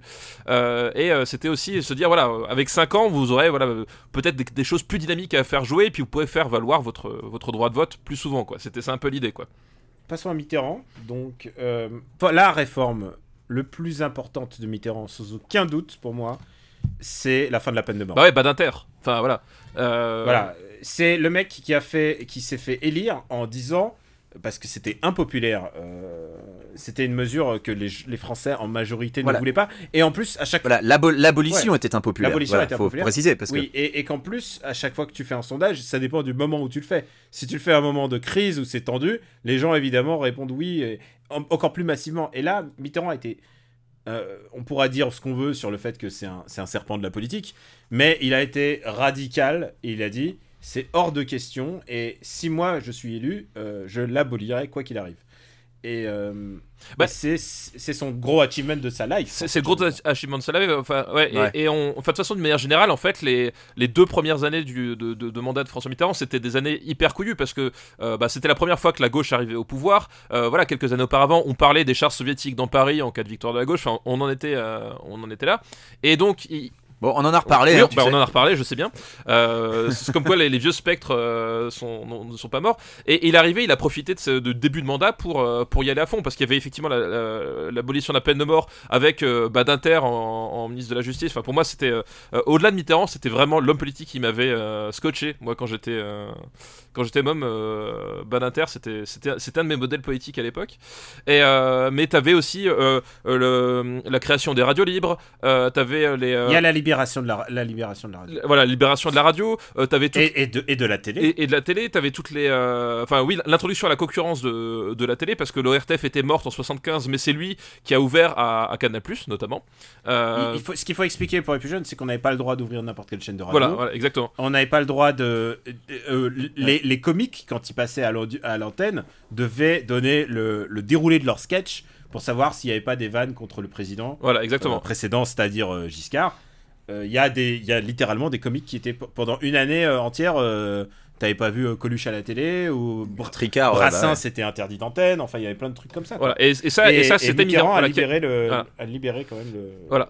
Ah, les radios libres. Et, c'est aussi le, président qui a, qui a, remis, le, qui a remis le, budget au ministère de la Culture. Enfin, c'est c'est vraiment le type qui a, qui, a, qui a tout fait pour la jeunesse, euh, d'une manière générale, et pour la culture, enfin, pour, pour tous ces trucs qui coûtent de l'argent et qui ne rapportent rien. Et c'était vraiment ça le début du mandat de, François Mitterrand, et, et c'était là-dessus qu'il avait été élu, parce qu'il y a la pirouette. euh, on, on passe un peu sur Giscard, mais la pirouette, c'est qu'en fait, euh, jusqu'à Giscard, le, droit de vote était, enfin, la majorité était 21 ans, donc le droit de vote aussi. Et Giscard euh, a, fait passer la majorité de 21 à 18 ans. Euh, le seul problème, c'est qu'en fait, euh, même, même avec ça, c'est qu'il restait très impopulaire parmi cette masse d'électeurs. Et du coup, ça faisait une, énorme masse d'électeurs qui arrivait d'un seul coup et qui a, qui a, qui a permis de propulser Mitterrand à, à la, à la, à la présidence de la République. Et donc, du coup, il s'est inscrit, dans cette continuité et il a fait deux premières années de mandat vraiment orientées vers le, bah, le progressisme, le, voilà, la, jeunesse, etc. Euh, il y avait une autre. Il y avait une autre, un autre il y, y, a, eu plusieurs périodes. Hein. Oui, non, mais c'est ça. C'est tout début de sa. C'est pour ça, c'est pour ça que je parle effectivement bien des deux premières années, parce qu'après, effectivement, il y a eu le virage de la rigueur euh, en, 83. Euh, il vire Moroy. Euh, voilà, il, il, vire, il vire Pierre Moroy. Euh, et, et, à partir de là, effectivement, on change en fait, et on, on change de, de, de, paradigme, et on va rentrer dans. Bah, on, on, rentre vraiment dans, pour le coup dans le contre-coup de des, des, des, 30 glorieuses, etc. C'est-à-dire que bon, on s'est amusé pendant deux ans. maintenant, on, reprend la logique euh, la logique, euh, la logique de bah, euh, le budget merde, comment est-ce qu'on va le tenir quoi. Et Oui, puis les 30 Glorieuses étaient terminées. Hein. tout à fait. On, a vu, on avait eu les chocs pétroliers sous Giscard, et voilà, c'était c'était la fin des illusions. ça, on allait commencer à en chier, quoi. Même si pour beaucoup de gens, les années les années 80, c'était les années pognon. En fait, faut faut relativiser ça. En fait, c'est que c'était le début de la, la dégringolade. Il y a une montée exponentielle du chômage que Mitterrand n'a jamais endigué, mais pas plus que les autres. Mais vraiment, lui, il était complètement désarmé contre ça. C'est que moi, c'est un truc que je vais rebondir sur ce que tu as dit, euh, papa. Il a viré Moroy au, nom de la rigueur, mais il va faire à peu près la même chose à, à Bérégovoy aussi. Oui, alors oui, Bérégovoy, effectivement, il y avait, il y avait, il y avait encore, enfin, c'était encore un cas un peu à part, quoi, Bérégovoy. Au lendemain de la euh, dérouille, euh, il ah. changeait très vite de, de Premier ministre en fonction des, gens, il les cramait. Bah, Edith euh, Cresson, elle a duré moins d'un an, hein, par exemple. Ouais, il a cramé, il a cramé Cresson, il a cramé. Euh, ah, moi, je voulais, je voulais en placer une sur Cresson parce que première femme Premier ministre quand même, et ça, ça avait fait jaser à l'époque. Ah bah évidemment, euh, parce qu'évidemment tout le monde à l'époque avait l'image d'une autre première ministre. Bah Thatcher. Bah ouais, évidemment. Bah voilà. Et euh, faut dire qu'il faut dire que Cresson elle a... Puis en plus Cresson fallait voir l'animal hein. Cresson, beaucoup de maladresse, j'ai envie de dire. Alors c'était pas le meilleur choix. Ah, c'était pas le meilleur choix. Ça effectivement. Je pense qu'aujourd'hui euh, un premier ministre français qui comparerait les japonais à des fourmis je pense que Ou les Anglais à des homos. Ah, c'est vrai qu'elle a eh sorti les Mais, les, homosexuels anglais et les fourmis japonaises. En plus, Alors ça, t'inquiète pas que je m'en souviens. Euh, c'était en 91 et je m'en rappelle. Ah et, en, parlant de ça, d'ailleurs, Mitterrand aussi, sur les premières années, c'est lui qui a fini de dépénaliser l'homosexualité en France. Hein. C'est vrai qu'il y, Donc, euh, il y avait, enfin, vraiment, c'était euh, voilà. Même si ça a commencé à être embarqué déjà avec Giscard. C'est pour ça que j'ai dit fini de dépénaliser parce qu'effectivement Giscard, il y avait les premières manœuvres, mais c'était encore euh, Mitterrand, il a fait table rase, il a fait mais foutez-leur la paix quoi. Voilà. Et en, parlant de, cramer des gens, c'est aussi l'homme qui a qui a démoli. le Rocard Michel Rocard. Bah oui, oui, oui, Rocard, ouais. Et, et, et d'ailleurs, c'est un truc qu'on va retrouver souvent dans la 5ème République, c'est que les gens qui sont assez populaires, mais qui sont plutôt des, des parlementaires par, par essence. Je pense à Rocard, mais je pense aussi à Jacques Delors. Souvent, ou, ou, ou ah, Jospin, c'est des gens à qui la présidence n'a pas souri. Ils n'ont pas été assez malins euh, pour arriver à la dernière étape, ou assez ambitieux. Ou assez roublards, en fait. Ou aussi, Delors, ouais, Delors avait, avait la porte ouverte pour y aller, et finalement, il n'y est pas allé, quoi. Mais il a refusé d'y aller. Il a, parce que voilà, euh, Delors, tout le monde le voulait, tout le monde le demandait, tout le monde le réclamait et il a refusé d'y aller. Donc, euh, il a dit pour des raisons. Je pense que... C'était un truc incroyable. C'était le 7 sur 7, c'était le rendez-vous de politique de. Mais il préférait se consacrer à l'Europe, c'était son excuse. Et tu sais quoi, pendant une heure, tout le monde parle, il parle, il parle, il parle. Et genre, il, il, est en train de nous vendre un projet d'avenir. On a tous envie d'y croire après 14 ans de Mitterrand. Et là, il dit pour toutes ces raisons, je ne suis pas candidat. Là, tu fais what? Mais qu'est-ce qui se. Tu sais, honnêtement, c'est comme, c'est comme euh, quelqu'un qui t'a allumé toute la nuit en boîte de nuit et, à la fin, ça se passe pas. je me suis senti. Euh, je me suis senti. C'est.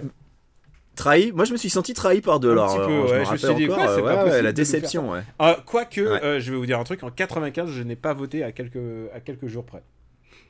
Euh, moi j'avais 15 ans donc euh, j'ai pas voté non plus, mais je m'intéressais déjà beaucoup à la politique parce que je lisais les canards enchaînés ah, que, que mon père euh, laissait traîner. Encore une fois, je lisais ça religieusement. Qu'est-ce qu'on mm. pourrait rajouter encore sur Mitterrand quand même qui ces, ces, mandats ont inauguré le principe de cohabitation parce que voilà mine de rien la première cohabitation 86-88 où Chirac est premier ministre et où il, démolit Chirac et bah, c'est ça bah, il démolit Chirac au, débat, au débat de l'entre-deux tours où euh, Ah bah oui. où euh, où où il y a Chirac Ah, ce Bah, débat. ce où il y a. Mitterrand et Chirac et il y a. Mitterrand et Chirac qui se retrouvent bah, le fameux débat d'entre deux tours hein. et, euh, et en fait Mitterrand pendant tout le tout le tout le débat qui, qui, qui rappelle bien euh, qui appelle euh, Jacques Chirac Monsieur le Premier ministre pour bien rappeler la position de qui Ah, est, alors. qui est qui est où et qui a l'ascendant tu vois c'est vraiment L'exact, l'exacte phrase, c'est quand il dit Excuse-moi, euh, monsieur Mitterrand, ce soir nous sommes, à un dé- nous sommes à un débat, vous n'êtes pas président de la République et je ne suis pas euh, Premier ministre. Permettez-moi de vous appeler monsieur Mitterrand. Et il dit Mais je vous en prie, monsieur le Premier ministre. voilà. Monsieur le Premier ministre. Et honnêtement, tu sais quoi? Déjà, quand tu te prends ça, c'est Hadouken, Hadouken, Ah ben Shuriken le, dans la le gueule. mec il est il est éjecté Ouais, de l'arène à cette phrase était 150% là magique. hein, euh, c'est- Est-ce qu'on. euh, c'était un truc euh, que je pense qui est positif. C'était que c'était un vrai homme de culture. Euh, c'est un mec qui a vraiment euh, fait la réforme. Enfin, c'est vraiment lui qui a mené euh, l'inauguration du Louvre, euh, enfin les travaux du Louvre pharaonique, à tel point qu'il en a fait une pyramide à l'intérieur, qui était très décrié à l'époque, mais, mais aujourd'hui, bon, les gens, ça va, c'est accepté maintenant. oui bah oui globalement c'est Globalement, ça y est, c'est Ouais. passé. Maintenant, Ouais. les gens ont vu la pyramide, c'est beau, ils ont acté qu'il y a une pyramide maintenant dedans. La très, gra- la très grande bibliothèque François Mitterrand, Oui, C'est- bah, c'est pas pour rien qu'elle s'appelle comme Voilà. ça, c'est son œuvre. mais post- mais post-mortem par contre, lui, euh, on a Ouais, attendu. posthume, ouais. C'était un homme culture et aussi un mec qui était, euh, je pense, de tous ceux qu'on a classés, je pense que c'était le plus calculateur. Je sais pas, calculateur, je sais pas si c'est le mot est assez fort. Est-ce que c'était le plus Bah, fourbe? Pour moi, alors oui, euh, mais c'est aussi un mec de contradiction euh, complète. C'est-à-dire que euh, on a dit que Chirac euh, avait un côté euh, girouette où il changeait d'avis, mais euh, Mitterrand il changeait pas d'avis. Mais- Enfin si, ça lui est arrivé, mais il, est- il vivait aussi dans, dans des contradictions permanentes. C'est-à-dire que déjà il grandit dans une famille conservatrice et je crois plutôt plutôt religieuse. À l'époque, quand il dans sa jeunesse, il fréquente plutôt des groupes de droite assez durs. Et il, a la Francisque. Alors, certes, il a la Certes, Francisque. il a reçu la Francisque dans le cadre d'un plan de pour s'infiltrer au plus proche de Vichy et tout ça, mais ça jette quand même un froid, putain. Oui, et puis jusqu'en 42, euh, c'était pas forcément de l'infiltration avec Vichy. Hein. euh, Il travaillait pour le régime de Vichy parce qu'il croyait euh, authentiquement que c'était de la meilleure chose à faire. Et puis euh, quand il s'est rendu compte de, de des, enfin pas des magouilles, mais euh, des agissements de, de Vichy, c'est là qu'il a commencé à prendre ses c'est ça en fait Et puis au moment où l'Allemagne envahit la zone libre, il se dit ah oui mais en fait non Vichy c'était de la merde. Et c'est là qu'il s'engage la- vraiment en C'est la résistance. fameuse blague des inconnus, et j'ai pris ma carte de résistant dès 1945. Voilà. non mais effectivement il, il, il- il- Euh, bon il a pas attendu 45, mais euh, disons Non, en que au 43, il début prend le il était, il était en 43, il prend le Voilà, il était, il était pas méga de gauche, il était anticommuniste, enfin tu Mais vois, il, était, rentre, en- voilà, il rentre en clandestinité, par contre, il va, la première chose qu'il fait, euh, enfin non pas la première, mais un an plus tard, il va avoir euh, euh, De Gaulle, il rejoint l'Angleterre. En fait, c'est ça, c'est qu'en fait, Oui, euh, oui, oui. Mitterrand avait été pris un peu dans, dans l'étau, c'est-à-dire qu'il il était, euh, il était un bon fonctionnaire, tu vois ce que je veux dire C'est qu'il est, il, C'est il ça, était, ouais. il était en place, il continue le truc, et, euh, et je pense qu'effectivement, euh, sur le coup, il se dit bon bah, on va essayer d'aider la France. Et en fait, effectivement, quand il se rend compte que les choses prennent des proportions euh, qui, dé- qui outrepassent le simple fait de faire fonctionner l'État. Euh, c'est ça, un fonctionnaire, hein, c'est quelqu'un qui fait fonctionner l'État. Euh, quand il se rend compte que finalement le régime de Vichy c'est plus que ça, effectivement, là il, il part en, il part en, il, part en résistance. Et, Mm. et c'est, un, mais c'est un truc qui était, qui est, qui qui est longtemps resté en sous-marin. Ça, par contre, cette, euh, cette histoire, c'est-à-dire que euh, il y avait euh, des, des journalistes genre François-Olivier Gisbert qui avaient fait ressortir les trucs, mais alors du coup, on, on le voyait comme trop partisan. Enfin, il y avait, parce que Giscard avait des, avait eu des, des billes justement à, ce- à ce sujet-là, mais il avait refusé de les utiliser en, en 80. Enfin voilà, il y a toujours un truc, c'est, surtout que tout se faisait en sous-marin, c'est-à-dire que t'arrives à la fin de présidence de Mitterrand, t'apprends qu'il a une fille cachée, euh, t'apprends que euh, tu as, le suicide de Pierre Bérégovoy en plein milieu, euh, alors que Mitterrand l'avait lâché clairement sur les derniers mois. Enfin voilà, t'as as plein de trucs qui, sont faits. T'avais vraiment un culte du secret en fait euh, chez lui. Et puis, puis t'es moins de 50 ans après la fin de la guerre. Enfin, il y a encore un traumatisme. Il y a encore énormément de gens en vie qui ont vécu la guerre. Enfin, tu vois, c'était à l'époque la guerre était encore très présente dans les esprits. Je, je peux, je, je peux comprendre que pour Et- les jeunes de maintenant, tu vois, la Seconde Guerre mondiale, c'est quelque chose de, du passé euh, lointain. Mais dans les années 80, euh, non, c'était 30 piges avant et 30 ans, ça va Et vite. tu quoi. parlais du culte du secret. euh, il nous a, il a, nous a caché en tant que citoyen français, on doit savoir le- la santé du président. Il nous a caché, il nous a caché deux cancers, je crois. Bah oui, il nous a, il nous a- Ouais, Voilà. ouais, exactement. Et comme dit, son, son cancer, il était au courant dès 80. En fait, il est élu et, Mm. et quelques mois après, il est, il est au courant qu'il est, qu'il est en cancer. Ça l'empêche pas de se représenter en 88, quoi. Oui, ça c'est ça c'est incroyable. Le fait qu'il ait le, ils se disent bon j'ai un cancer mais je continue quand même. De... C'est c'est dire la soif, Et la ça- soif de pouvoir. Et on parle. Et ça, cette histoire de la santé du président, euh, c'était pas euh, acquis de base, mais c'est arrivé euh, après la De- mort de de, Pompidou, ouais, tout dont à fait, on va ouais. parler dans, dans, dans pas très Oui. longtemps. Mais voilà, Pompidou est mort en, en plein milieu de son mandat. Comme Donc, Molière, euh, voilà, sur scène. Alors euh, comme Félix Faure, je, je regrette Ah, oui, c'est dommage, oui, il a une belle a- mort. et il y a un truc euh, qu'on on vous disiait euh, que les meilleures années de- des années Chirac c'est grâce à Jospin. Les pires années de Mitterrand c'est grâce à Chirac et Pasqua bah oui. puisque Mal- Oui. l'assassinat de Malik Oussekine, gros traumatisme. Tout à fait. Euh, et ça, c'est ça, c'est les, les, les forces de police euh, bien briefées par Pasqua. Enfin, il y a- c'est vraiment la, la- la vieille tradition de, de, de- Gaulliste de, Bah, toute façon, Pa- autoritariste. Pasqua, Pasqua, fils spirituel de Papon dans l'esprit euh, pour ce qui est des, pour ce qui est des, Exactement. des, des méthodes. Et, donc, et euh, aussi un truc euh, dont je veux absolument parler, euh, c'est ce qui s'est passé en Nouvelle-Calédonie. Euh, c'est euh, la, gro- la grotte. Euh, donc il y a une Ouais. vingtaine, vingtaine de morts. euh, où euh, bah, c'est hors- ordre de Pasqua, et ils ont balancé et genre c'était trois semaines avant les c'était euh, trois semaines avant les élections, ils balancent les, les gendarmes enfin pour euh, sur le- tuant tous les tous les Kanaks quoi. Les Kanaks, ouais. Et, euh, et encore, encore aujourd'hui, c'est un passage assez douloureux, à mon avis, de l'histoire. Ah bah française tu, moderne. tu, tu, tu vois comment Ah, tu vois sûr. comment l'ordre et la morale est, euh, a été reçu au moment de sa sortie euh, le film de, de Kassovitz. Euh, tu Mm. comprends que globalement c'est c'est quelque chose dont l'opinion Les plaies sont Voilà. pas encore, voilà, les plaies sont dont encore. L'opinion française ne veut pas parler quoi. C'est voilà. Tu vois, les gens, à l'époque, les gens disaient ah, la privatisation de TF1. Mais c'est pas ça le pire, putain, il y a eu OVA, quoi. C'était euh, c'était vraiment une, une très sale période, 86-88.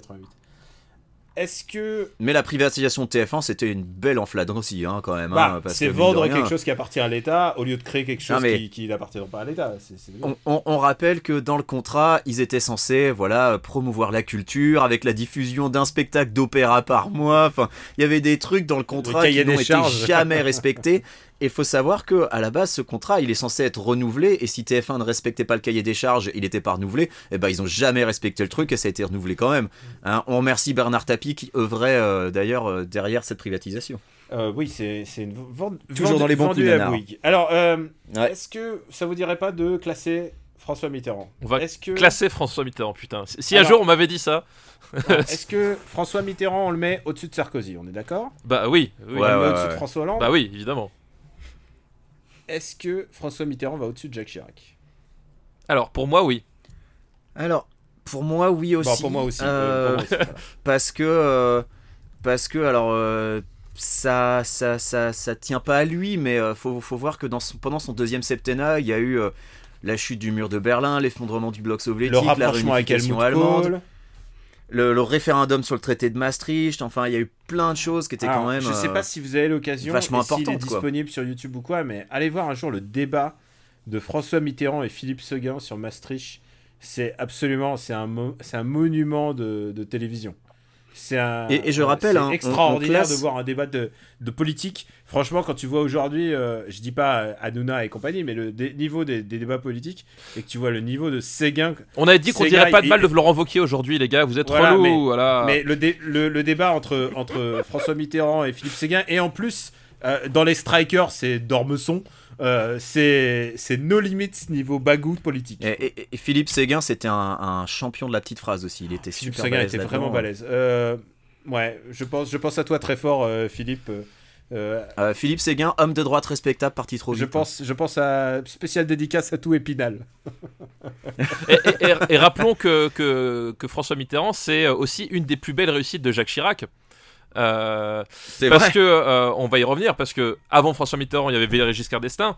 Et ce qui s'est passé lors de la campagne présidentielle, c'est que euh, Chirac était euh, Premier ministre de, de Giscard, euh, pas juste avant la campagne, hein, il, était, il était en première partie de mandat, mais en fait, il, il se détestait avec Giscard. Et Chirac a tout fait pour torpiller à droite, dans le camp gaulliste, puisque euh, Giscard n'est pas un gaulliste, euh, a tout fait, a tout fait Ouais. pour torpiller la candidature de Giscard et de Chaban-Delmas euh, au profit de celle de François Mitterrand. Ah bah, il Et- y, a y a le fameux truc où Chirac pouvait appeler à voter pour Et il Mitterrand pas pour Giscard. Il a, il a dit, et Il a dit moi à a titre dit- personnel je vote Giscard mais il n'y a aucune consigne de vote. Et tout, et, et- et tout le monde a compris ok on vote Mitterrand. voilà c'est ce qui s'est passé quoi. C'est le baiser de la mort. Ah, le baiser de la mort complètement. Il y a quand même un truc euh, pour moi qui, qui ternit le, le mandat euh, de, de- enfin les deux mandats de Mitterrand, c'est qu'il a, il a longtemps été accusé euh, d'instrumentaliser le Front National euh, pour, Ah oui, bah, pour faire de la droite parlé, un épouvantail en fait. Complètement. Et, Parce- et, et en- voilà. la fameuse institution de la proportionnelle aussi, qui était un but Ah oui, soi-disant soi-disant pour représenter plus les, les différents cadres politiques, mais c'était aussi pour affaiblir la droite en fait. C'était ça aussi son le, noir dessin de Mitterrand. C'était un vrai calculateur. C'était un vrai calculateur. Et en fait, effectivement, le, euh, le, enfin, le, le- vrai souci là-dedans, c'est qu'il n'avait pas, il pas eu la vista là-dessus. C'est-à-dire qu'il a vraiment sous-estimé le, pouvoir de l'extrême droite. C'est qu'il l'a fait, c'est qu'en fait, il est parti du principe que ça allait affaiblir la droite et que euh, de toute façon, l'extrême droite resterait plus ou moins à sa place. euh, voilà, qu'il aurait juste un, un espèce de, de lot de consolation. Voilà. Et, en fait, il n'a pas du tout eu la vista pour se rendre compte que finalement, euh, ça, allait être le tremplin plus tard pour euh, l'accession bah, de la droite, les 15%, les 15% aux, européennes, les choses comme ça. Enfin voilà, ça a été à partir de là, c'est qu'il a, il a, donné en fait le coup de projecteur sur ce groupe politique qui n'avait aucune existence politique en dehors des, bah, des gesticulations de, de Jean-Marie Le Pen dans les rues, quoi. Que je propose de dire euh, quand il est gentil, on dit François Mitterrand, et quand il est méchant, on dit François Mitron. Comme, euh, Mitron. tous, les, tous les méchants, ils disaient. Mitra, tous les gens qui l'aimaient pas, ils disaient Mitron. Mitron, ouais, c'est vrai. Euh, on passe à un autre, euh, un autre personne. Je sais pas si ça va être plus rapide ou pas. Euh, Valérie Giscard d'Estaing. Euh, Vous êtes inspiré. Valéry Giscard d'Estaing. Si t'es né sous Giscard, tape dans tes mains. Si t'es né sous Giscard, tape dans tes T'es né mains. sous Giscard, ouais Voilà. Eh ouais, Eh, mais De peu, alors. 80, hein, il était encore Moi, je suis, je suis le seul enfant de Mitterrand ici, monsieur, voilà, le seul de vrai. 82. Eh ouais. 82 en Alors, Giscard euh, qui se présente contre Mitterrand. Oui. Euh, Tout à fait. présente- Bah, Mitterrand, c'était pas sa première. non, c'était pas sa première, non. C'était déjà sa deuxième à l'époque. Et euh, donc il se présente contre Mitterrand. Il gagne avec cette fameuse phrase. euh, Vous n'avez pas le monopole du cœur. Non, non, non, c'est. Voilà. Non, non, sa phrase. euh, Ah oui, c'est le Ah monopole bah oui, du cœur. c'est le monopole du cœur, Oui, bien sûr. Ouais, c'est le monopole Parce du cœur. que dans ouais. le rematch, dans le rematch, c'est vous êtes un homme du, du passif. Oui, un homme du Et passif, ça- oui. Et ça, putain, tu sais quoi, ce genre de phrase, bah, c'est une autre tenue quand même que le débat euh, Ah, bien sûr, Ségolène-Hollande. Ouais, quoi. bien sûr, ouais. Euh, Ségolène, Bah, pardon, et- Ségol- et- lapsus intéressant, Ségolène-Sarkozy. Et on n'en a pas parlé, mais euh, le, le slogan de Mitterrand, la force tranquille, pour moi, c'est un des meilleurs slogans jamais trouvés euh, pour un parti politique. C'est- Jacques Séguéla, c'était le, le pinacle de sa carrière. Passons à, à- passons à Giscard, si vous le voulez bien. Bah alors Giscard, ouais. grand achievement, meilleur achievement. Le... Tu sais que ça doit faire 40 ans que plus personne n'a jamais dit passons à Giscard maintenant. Giscard, donc meilleur achievement, c'est le dépénalisation de l'avortement.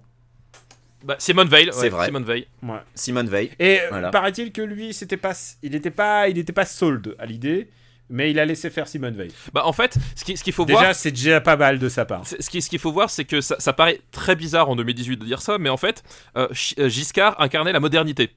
Hein, faut se remettre dans le contexte. Ah Bah, bah, il était jeune Faut se déjà. il était plus jeune, Il était plus jeune. jeune président de France. 48 ans, 48 ans quand il est quand il a accédé au pouvoir, et en 74 quand il arrive, en fait, Ah oui, il, il- Je, il- par- je parle d'un pays avant euh, Macron. bien voilà. euh, Bien sûr, mais voilà, euh, à l'é- à l'époque, euh, ça c'était du jamais vu, ouais. Macron a un peu exp- explosé le record depuis. Et, euh, et c'est comme ça en fait, il a mené campagne. Enfin, c'était c'était Giscard qui allait faire du ski, c'était Giscard à la plage, euh, c'était euh, À l'accordéon. C'était Giscard qui s'invitait chez les Français pour dîner, et ça c'était c'était incroyable. Giscard qui s'invitait chez les Français. Enfin voilà, c'est quelqu'un qui a qui a C'était la France de Chamalières. Voilà, exactement. Et, et si, et si Sarkozy, si Sarkozy, il a dynamité le, le- le paysage politique français en, faisant rentrer la politique dans, dans, dans, dans l'ère Cyril Hanouna, euh, le- le- le- le- la première.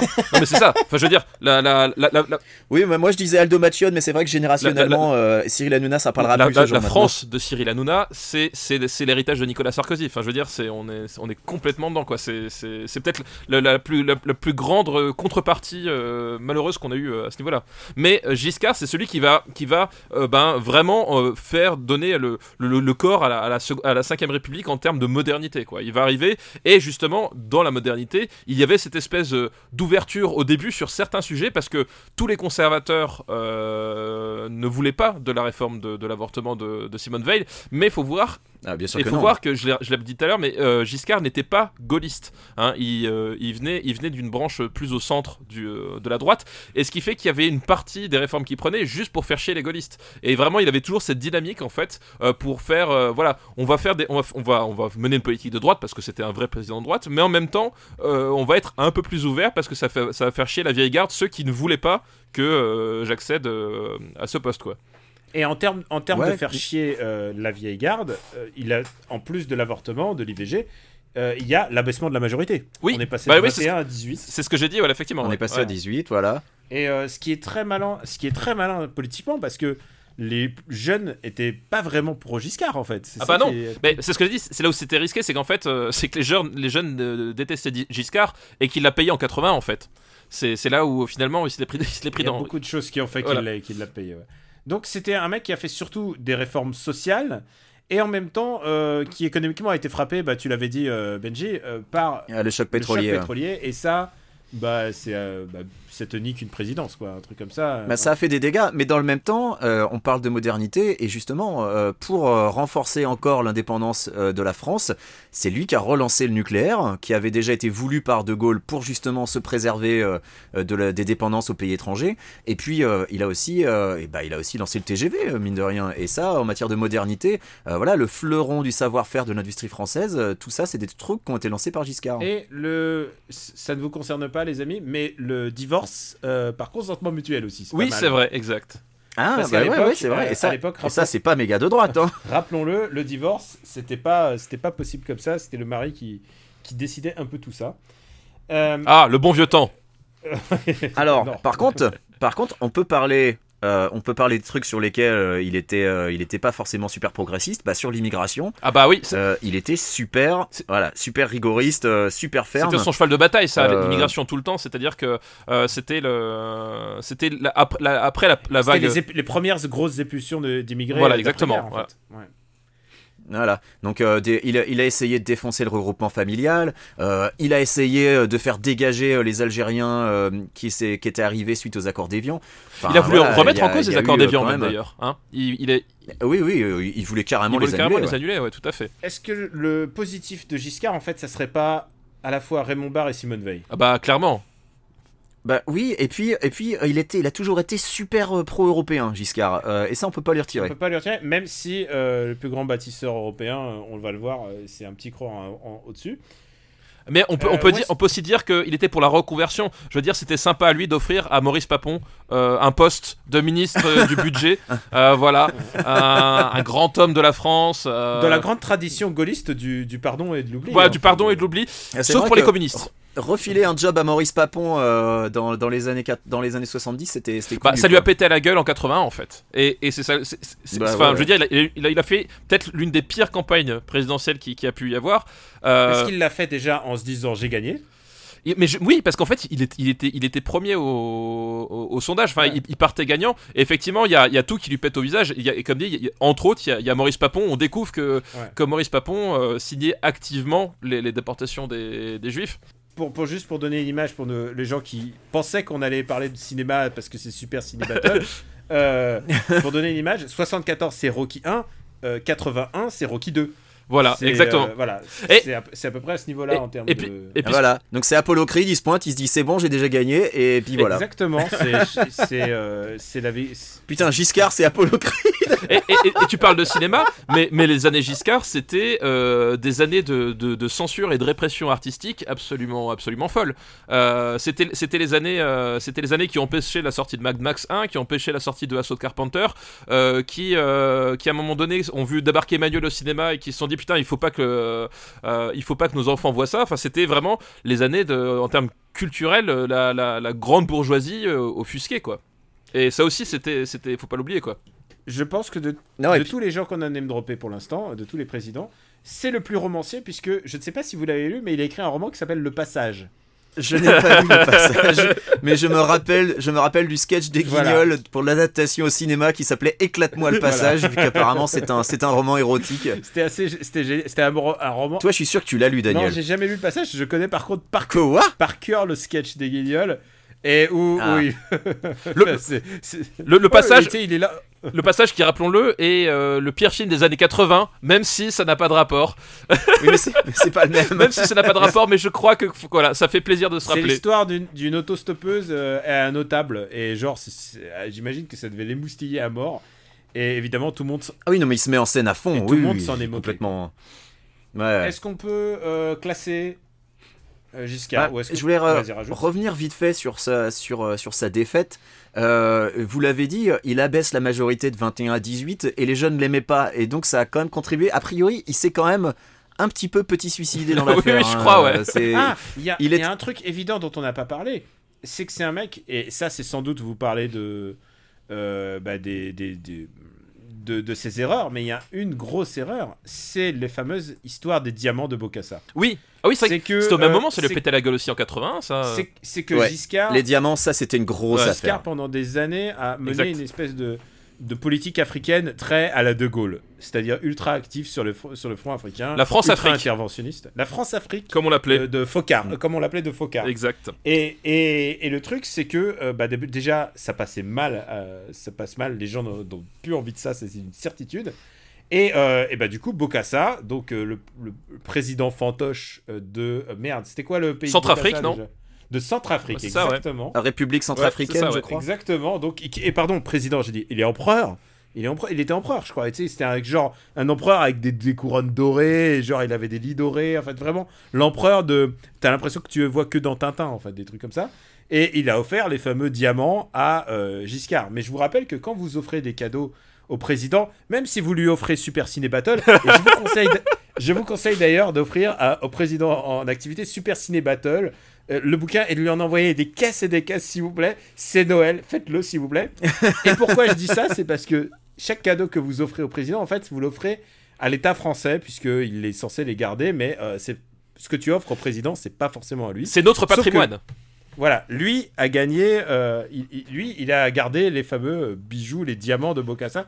Les diamants. Et je peux te dire que c'est des diamants, c'était pas, c'était pas euh, du petit cara, quoi. Voilà. C'était le Yun Kun le- le Yukon Kun. Et, je- et je pense que, je pense que euh, avec Giscard, il y a toute une espèce de. Après, Chirac a perpétué un peu ça, mais cette espèce de France de. Imagine aujourd'hui qu'on est à élire un gars qui possède des châteaux. Enfin, tu vois, c'est genre. Plus personne veut ça maintenant. Enfin, j'ai l'impression qu'il y a un. il y a un- C'était un. Enfin, il y a des gens qui veulent le retour de Sarkozy. Alors, excuse-moi, mais euh, il y a des gens qui le veulent. Ah, il y a apparemment. surtout Sarkozy qui le Oui, veut. Sarkozy, il est, ouais, il est partant pour l'idée. hein. Ah, mais il n'y a pas que lui. hein. Il y a des gens qui réclament Non, Sarkozy. tu vois, euh, Giscard, il avait quand même une image d'un d'un vieux patriarche qui a son qui a une euh, une grande dacha quelque part en Afrique, tu vois. C'est un mec qui faisait de la chasse, tu sais, il faisait de la chasse aux, aux, aux éléphants, aux rhinocéros et des trucs comme ça. C'est euh, c'est c'est une autre France. C'est une autre. France, exactement. Moi, une autre je voudrais parler on en plus des diamants. Euh, de- d'une affaire euh, qui a entaché mine de rien le mandat de Giscard euh, même s'il n'était pas forcément euh, euh, il n'était pas forcément impliqué d'ailleurs il me semble qu'il a été exonéré de même que son premier ministre de l'époque on le rappelle Raymond Barre parce que quand même hein, Raymond euh, était premier ministre. Euh, c'est l'affaire des avions renifleurs est-ce que ça vous parle? Alors les avions renifleurs c'est Ça n'a rien euh, à voir avec Air Cocaine histoire- de Nicolas Sarkozy. Hein. Ça Voilà, c'est juste pour être sûr. Air cocaïne Non, vous êtes méchant. Sarkozy, c'est le président qui boit le moins d'alcool. Eh, J'ai pas parlé d'alcool. Hein. oui, La cocaïne, pas. c'est pas l'alcool, Daniel. Je sais pas si tu es au courant. tu, voilà, tu la prends par un autre orifice. Ça, explique, ça expliquerait des choses. hein. Euh, les avions renifleurs, donc, c'est une, euh, c'est une, euh, une histoire complètement ubuesque de deux types qui ont prétendu, euh, alors c'était dans les, à la fin des années 60, à avoir inventé euh, un appareil qui permet de détecter les nappes phréatiques. Et euh, en fait, euh, ils se disent euh, finalement, ouais, non, mais les nappes phréatiques, euh, pour la flotte, c'est pas très rentable. On va raconter que ça permet de détecter les gisements de pétrole. Et donc, imaginez un peu, à l'époque, choc pétrolier, t'as deux gars qui se pointent en disant on a un appareil, tu le mets dans un avion, il détecte les gisements de pétrole, et tu, tu, tu dis ah bah banco, je signe direct, je veux ça. Alors évidemment, c'était complètement bidon. Euh, Surprise. Mais euh, les, les promesses. Mais ouais, mais les promesses de l'appareil intéressent euh, une compagnie qui s'appelle à l'époque Elf Aquitaine, ou peut-être que juste Elf ça s'appelait. Euh, et euh, ce qui n'est plus très connu maintenant puisque ça a fusionné avec Total pour, créer Total Fina Elf, et je pense que maintenant il s'appelle juste Total. Mais Elf était une, entreprise publique à l'époque, et donc une entreprise pétrolière. Alors il y avait des stations-service Elf, hein, moi je m'en rappelle encore. Et bah, ça implique que, des décisions importantes devaient avoir le consentement de- des représentants de l'État. Veut dire que euh, potentiellement euh, des, hauts fonctionnaires, des ministres, voire même le président euh, ont pu être impliqués et, prendre la décision ben, d'acheter ces, avions équipés de, l'appareil complètement mytho et donc de dépenses publiques pour bah, un truc complètement fantaisiste. Et ils ont donné a priori leur accord, hein, Giscard et Barre. Euh, L'invention euh, foire complètement évidemment euh, en, en prétendant signaler une présence d'uranium qui correspond au passage d'un sous-marin nucléaire. Donc c'était une histoire complètement ubuesque. Franchement, je, vous- je vous conseille Je de, souviens de cette de histoire. chercher, voilà, c'était une histoire mais complètement folle, qui a été révélée par le canard enchaîné. Euh, qui a été révélée en 83 puisque ça ne s'est pas c'était pas connu à l'époque. Euh, c'était vraiment euh, un, truc qui était fait à la base sous le, secret d'État même le secret militaire. Et ça a été révélé par le canard enchaîné. Alors ça n'a pas joué dans la, dans la perte de l'élection de Giscard mais c'est pour vous dire à quel point à l'époque c'était un petit peu enfin voilà on était un petit peu en, en recherche de solutions on va dire. Où est-ce qu'on va mettre sur cette bonne, euh, sur ces bonnes paroles, j'ai envie de dire Où est-ce qu'on va mettre ah mais les avions renifleurs moi c'est une de mes histoires favorites. Ah bah déjà on le met au-dessus de Sarkozy. Oui, déjà, oui, c'est sûr, le mot de Sarkozy. Alors il va au-dessus de Sarkozy et je pense qu'il va. Moi, il y a un Il truc, au-dessus il y a un truc pour lequel j'aimais, il y a un truc pour lequel j'aimais bien Giscard, c'est que il a jamais pardonné à Chirac de lui avoir planté un couteau dans le dos, et que euh, à partir du moment où il a été au Conseil constitutionnel, il a passé mais tout le mandat de Chirac à le faire chier de toutes les méthodes possibles et imaginables. Et, Chirac savait à chaque fois que un, un de ces trucs devait passer devant le Conseil constitutionnel, il, disait, il, il savait que Giscard allait, allait tout faire pour, pour foutre la merde. Et rien que pour ça, il m'est sympathique. Alors bon, est-ce que en tant que fauteur de merde, il va au-dessus de François Hollande? Oui, il, Il va va au-dessus de François Hollande. ouais. Mais j'ai mais j'ai quand même un j'ai quand même un gros problème avec son avec son racisme hein, euh, Giscard. Alors de, de racisme, de, de, de fait qu'il tue des éléphants, enfin de plein de choses. Il y a plein Ouais de choses. ouais ouais donc euh, au-dessus de François Hollande euh, Non, je le mets quand même au-dessus de François Hollande. Et pour un, un truc, c'est que, comme je l'ai dit, ce qu'il y avait de mieux dans son mandat, et on parle de mandat, euh, c'est quand même Raymond Barre et Simone Veil. Et, c'est vrai tu peux vrai pas tester cette avancée. euh. c'est vrai et, et on l'a dit et on le répète on ne juge pas l'homme on juge le mandat donc c'est vrai Ah, que si, si, on peut euh, juger l'homme. C'est le- l'homme et le mandat, quoi. C'est l'homme et le ouais mais- l'homme dans le mandat. bon si tu veux bon d'accord oui bah pour Simone Veil alors, Alors, maintenant, la question est est-ce qu'on le met au-dessus de Chirac? Non.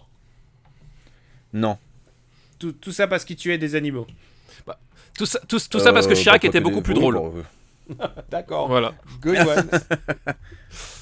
ouais, alors quand on reviendra à Super, euh, Su- Super Ministre Battle, on verra ensuite qui va gagner. Voilà, c'est ça. exact. super ministre de l'intérieur battle je pense que alors qu'à l'identité nationale hein, euh, Euh, c'est vrai, putain. Passons à un petit morceau, j'ai envie de dire. C'est quand même euh, Georges Pompidou. Georges Pompidou bah déjà il a un nom de famille rigolo. Voilà. Et Voilà, il n'y a pas beaucoup dire. de présidents sur qui Marilyn Monroe a fait une chanson. Euh, voilà, euh, Pom- Pompidou. voilà Euh, donc euh, rien que pour ça, ça, ça m'aide quand même un petit Ah. peu le- la reconnaissance. Pompidou arrivé là, pas vraiment par hasard, mais euh, De Gaulle l'aimait pas. Et il est, euh, bah, que- vu Bah. que De Gaulle s'est barré, il s'est retrouvé là, il était en meilleure situation de se faire élire. de Gaulle le met pas parce que Pompidou, quand il était au, au gouvernement sous De Gaulle, euh, en fait, il arrêtait pas de le faire chier. Euh, Pompidou, je sais plus combien de fois il a, remis sa démission à De Gaulle, mais c'était un truc euh, ma boule en fait. Et, euh, euh, comme on l'a dit, la, la 5ème République a été créée par De Gaulle pour De Gaulle. Et en fait, lui, ce qu'il voulait, c'était de la stabilité. Voilà, il voulait vraiment le. Alors au début ils étaient plutôt, au début ils étaient plutôt Bah oui, copains. au début, plus, ils étaient copains. De Gaulle le nomme premier ministre alors que Pompidou sort de nulle part. Voilà, exactement. euh, enfin, Et- quand et, même, il, euh, était, il c'est- était banquier. Mais justement, et je pense que c'est pour ça aussi que, que, que De Gaulle a pris, c'est qu'il s'est dit, justement, il est malléable. Euh, voilà, c'est c'est pas quelqu'un qui a des ambitions, c'est quel- c'est c'est la Voilà. personne qu'il me faut. C'est un, c'est un no-name. C'est la personne Ouais. qu'il me faut à ce, à ce stade. Et le- la 5ème République, enfin dans l'esprit de De Gaulle, on le verra, euh, c'était Charles de Gaulle, point. Et en fait, il s'est il aperçu au fur et à mesure que, que Pompidou, bah, il, a, il avait du répondant et que euh, il remettait sa démission en- dans la balance tous les 36 du mois et que ça faisait chier De Gaulle parce que lui, il voulait un régime politique stable. Il voulait surtout pas changer de gouvernement, il voulait surtout pas euh, faire des élections euh, anticipées, il voulait surtout pas dissoudre. Enfin, c'est un truc qui l'intéressait pas De Gaulle, il en avait peur. Lui, ce qu'il voulait, c'est que ça change pas et que tout aille de, l'avant. Donc, effectivement, voilà, c'était un peu pas l'épine dans le pied de De Gaulle, mais en tout cas, c'était pas le collaborateur que De Gaulle voulait, quoi. Et Pompidou, il, c'était voilà, il, il avait cette dimension-là, quoi. Est-ce qu'on peut donner euh, quand même un crédit à, à- à ce, à ce mandat quand même? Ça a été le mandat le plus pro-européen de, de l'histoire en fait. Bah, c'est Pompidou qui va, qui va vouloir, euh, qui, qui va vouloir faire effectivement euh, euh, créer l'utopie européenne en tout cas. Alors, qu'est-ce qu'on garde de Pompidou? Bah, Parce que il Ouais. faut dire un truc, c'est que euh, il n'a pas eu un long, il n'a pas eu le mandat complet, et en plus euh, à la fin, ça, se- voyait qu'il était mourant en fait. Il était euh, genre les, les médias, on vous les a dit, on vous l'a dit avant, euh, contrôlaient complètement euh, l'information. Tu voyais Pompidou dans un état végétatif et personne n'avait l'air de s'inquiéter quoi quand tu entendais les, les journalistes. Et pourtant, bah, il allait ensuite mourir assez vite quoi.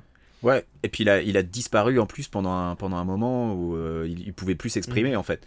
Euh, Pompidou, alors euh, j'ai dit tout à l'heure que, que le TGV c'était c'était Giscard. Alors Giscard a, a procédé à la, la concrétisation du TGV, mais à, à la base le projet était lancé sous Pompidou. Pompidou, il essaye encore de profiter des 30 glorieuses parce qu'elles sont pas encore terminées. Voilà, c'est avant le fameux choc pétrolier de 73. Euh, c'est lui qui soutient le consortium Airbus. Euh, donc il y a, toute une idée de, de modernisation économique et industrielle, Euh, et ça c'était un de ses plus gros plans. Euh, même si il doit faire face à des, conflits sociaux. Alors on n'est pas au conflit de 68, mais mine de rien, ça, ça aussi, ça un petit peu, ça a un petit peu entaché son mandat. Mais alors, il y a un truc qu'il faut savoir, c'est que quand quelqu'un lance une idée, souvent elle est récupérée ensuite par le mandat suivant. Pompidou, c'est lui qui verra les premiers Concorde, alors que c'était un plan qui était déjà euh, entériné par sous, sous le précédent mandat de Sous De Gaulle. de, de Gaulle. Euh, Pompidou, il a aussi beaucoup fait pour la bagnole, Mhm. euh, parce que euh, voilà, c'était euh, c'était C'était son dada. C'était son Ouais. truc, il est. Il aimait, voilà, il aimait l'automobile. et C'est pas pour rien que les, les berges de la Seine sont appelées les, les voies Georges Pompidou. C'est vrai. Euh, c'est lui qui a fait, euh, euh, qui a fait accélérer la, la- la construction du périph, euh, qui est terminé en 73. C'est vrai, tout à fait. Euh, donc, euh, ouais, non, mine de rien, euh, c'est. Alors, il s'est opposé. Je lis, il s'est opposé à ce qu'on abatte les platanes sur le long des routes nationales et ça c'est bien. Pourquoi Parce qu'à une époque, à une époque, on t'expliquait que le plus grand danger du conducteur, le plus, le plus, bah, c'était le platane. Et il y avait des plans pour euh, couper tous les arbres le long des routes. hein. Euh, ça revient d'ailleurs, c'est un marronnier ça aussi. Même s'il y a très peu de marronniers le long des Ah, routes. ah, Alors que finalement, ça, Très très bon, très très on bon. s'est aperçu au bout d'un moment que le plus merci. grand danger pour le conducteur sur les routes, ça restait le conducteur, en fait. Bah voilà, Le- et le conducteur, euh, le conducteur alcoolisé surtout. Faut, faut pas oublier que en 60, euh, 70, donc les années, enfin je dis 70 à la louche, les années Pompidou, euh, il n'y avait pas la, cein- il y avait pas la ceinture de sécurité Il obligatoire. n'y avait pas la enfin, ceinture et je sais même pas s'il y avait un taux limite euh, d'alcoolémie. euh, oh, il devait en avoir un. C'était conduire. genre, euh, il faut- Ouais, si tu marches à quatre pattes, c'est bon, C'est ça. arrête. au-dessus de 5 bouteilles, quand même, les flics, ils verbalisaient, quand même, tu vois, voilà, c'était c'était ça, quoi. Bah, ça dépend. Si le flic était plus bourré que vrai, toi, tu t'en c'est vrai. sortais. Ils faisaient un concours de celui qui marchait le moins droit, tu sais, sur, le- sur la route. Est-ce que à, présid- à mandat avorté, est-ce qu'on on ne on devrait pas euh, le classer tout de suite? Ah oui, oui, oui. Bah ouais, puis on n'a pas forcément beaucoup de choses à dire. Son mandat, il, a, il est pas allé au bout. euh. J'aime- Je vais même avoir du mal à classer Ah, parce si, qu'il si, n'y a pas grand chose de mauvais à dire c'est ça le truc Pompidou, de. Pompidou, c'est qu'en fait, il a rien fait de terrible, ou en tout cas, on n'a jamais rien su de terrible, euh, contrairement à- aux autres. Mais là, j'ai pas à souvenir qu'il ait fait de trucs extraordinaires non plus. Les trucs les plus terribles, c'était c'est plutôt les membres de son cabinet en fait. Oui, où c'est- le canard enchaîné se, c'est se ça. lâchait sur eux. Oui, oui, exactement. Mais il y avait. Mais sous, sous Pompidou, il y a eu, euh, il y a eu une, une volonté d'ouverture, de- d'élargissement des libertés. Genre, euh, tu vois, quand il a, il a voulu ouvrir l'ORTF, euh, mais et, euh, le SMIC, il a institué le SMIC à la place du SMIC. oui, c'était le SMIC à la place vrai. du SMIG, c'est vrai. Euh, voilà, mais il y a eu, il y a eu, il y avait une envie euh, de, de plus de liberté, et c'était sous Pompidou. Alors, où est-ce qu'on va le mettre, cette envie de liberté? Est-ce qu'il est meilleur que Sarkozy? Je pense. Oui. Est-ce qu'il est meilleur que François Hollande? Je pense aussi. Euh, oui. Ouais, je pense aussi. ouais. Alors, la vraie question, est-ce qu'il est meilleur que Giscard d'Estaing? Euh, bah, moi, je- euh, c'est compliqué hein, parce que euh, dans l'absolu, j'ai moins de griefs contre Pompidou que contre Giscard. Euh, mais en même temps, effectivement, euh, euh, tu, on l'a dit, euh, Simone Veil chez, chez Giscard, c'était euh, Ouais, c'était alors- le move audacieux, tu vois. Ouais, mais Pompidou, il y a eu l'aménagement du territoire aussi. Waouh, sexe. Gros sexe. bah oui, mais c'est c'est vache. Écoute, il y a des gens parmi nous qui habitent en Savoie et je pense que les régions sont importantes Exactement. euh, et donc l'aménagement du territoire c'est Mais important. moi, rien que Non, pour mais faire. d'accord. Et puis, et puis la, Hein la- Parce que monsieur, monsieur du haut de sa Mais ouais, exact- exactement, là. Le mec hein, qui habite à LA, Le chiasse là, hein Hein, Qu'est-ce qui nous fait Ah, chier mais moi j'habite en banlieue, monsieur. Ouais, Moi, je suis un vrai campagnard dans la. Voilà, point. Euh, Mais moi, rien que pour faire chez Giscard, je mettrais Pompidou euh, au-dessus de Giscard. Au-dessus, voilà. Allez, je suis d'accord. pour faire chez Giscard, voilà. Euh, Et pour la- Valérie, si tu et nous la écoutes, cons- voilà. Et aussi pour la Constitution européenne. Allez, banco. Oui, Ouais, voilà. je sais pas si c'est Allez, la Constitution, banco. mais en tout cas la, cré- la création de la E. CE. Et puis Pompidou, il a pas pris de diamant euh, de Bocassa. Voilà, c'est comme ça. Ouais, bah, c'est c'est parce qu'il est pas. Ou alors il s'est pas fait choper, au choix. Il, est, il a pas survécu assez longtemps pour se faire choper. Ou alors il s'est pas fait choper. Une fois qu'il est mort, tout le monde en avait plus rien à foutre. Et rappelons que la CEE à l'époque, euh, c'était euh, c'était que 6 pays en fait. Ah, il a autorisé l'Angleterre dans la CE. Du coup, j'ai envie de le mettre en dessous de Giscard. Non, elle avait pas fini à 9 avec, euh, avec euh, Pompidou justement. Euh, Euh, il me semble. Euh, alors, le passage, à, le passage à 12, c'est sous Mitterrand, mais euh, avant, je sais plus. c'est vrai que moi, je, moi je suis resté à 12, il y a plus de 12. c'est le mec, qui, le mec qui est vieux. Euh, bah, il y a eu 15, il y a eu l'Europe des 15 Rappel- avant lui. rappelons que le drapeau européen a 12 étoiles. Oui, parce que c'est au moment de la. C'est le moment de la CE de L'Europe des 12 que ça a été, euh, que ça a été, ça a été fait. Mais ils ont pas, ils ont pas essayé d'augmenter le nombre d'étoiles, ça aurait été logique. Oh bah t'imagines si tu devais, si tu devais euh, rajouter des étoiles à chaque fois qu'il y a un pays qui, qui, qui, qui, qui rentre et qui, re- qui repart. Ouais, non mais laisse tomber quoi. Donc, avant d'entamer le dernier, le dernier personnage, le dernier caractère de, de ce roster de présidentiel, présidentiel battle, rappelons que premier François Mitterrand, deuxième Jacques Chirac, troisième Pompidou, grosse surprise, euh, quatrième Giscard d'Estaing, cinquième, Non, mais Pompi- Pompidou, c'est sous lui qu'on a créé France 3, enfin FR3. Donc rien que pour ça, j'ai envie de dire, c'est pas de surprise. cinquième François Hollande et sixième et dernier pour l'instant Sarkozy. Nicolas Sarkozy. Sans, sans Georges Pompidou, pas de Louis la Brocante, pas de Plus belle la vie. Euh, maintenant, on va passer au président préféré de Miss Limousin. on va passer au général. Ah, il n'est plus géné- Enfin, son, son titre maintenant c'est Charles de Gaulle, euh, s'il te plaît. euh, Ah ouais, mais non, la cinquième. toujours- euh, Oui, mais il est toujours le, il est- sera toujours le général et les gens l'appelaient mon général. Ouais, mais toi, toi, t'es nostalgique de cette France-là, Daniel. Non C'est seulement pour ça, mais je peux te le dire de première main. Toi, t'as toujours kiffé l'armée, Daniel. C'est pour ça que t'as toujours, t'as toujours réclamé de pouvoir être conscrit. En fait. ah, général, je l'appellerai toujours mon général parce que ça le fait kiffer. Mais un autre truc, c'est que mon père a travaillé avec, avec euh, Charles de Gaulle. Et, et c'était, ils donnaient tous du mon général. Il n'y avait pas de discussion là-dessus, quoi. Ah bah moi je te garantis que mes parents jamais ils ont uti- ils- jamais ils l'ont appelé mon général à la maison. hein. Jamais. Ah ben non, mais à la Ça- maison, c'est parce qu'ils ont pas bossé avec. hein. bon, euh, euh, je, je suis précis, il était interprète de, de. Moi, mes De- parents, ils ont jamais appelé Philippe Pétain mon maréchal. Hein. Pourtant, ils ont travaillé. avec- Ah putain. Quoi? Oh, putain. Putain, les François, François Mitterrand, Benjamin François Mitterrand. Oh la vache.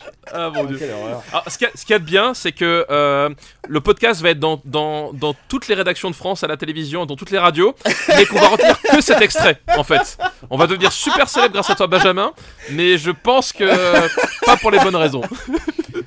C'était une blague et je m'excuse auprès de mes parents. Non, mais ça, Pardon. ce sera coupé au montage. Hein. Ça, En c'est- plus, je les, en plus, je les- en plus, je les connais bien, tes parents.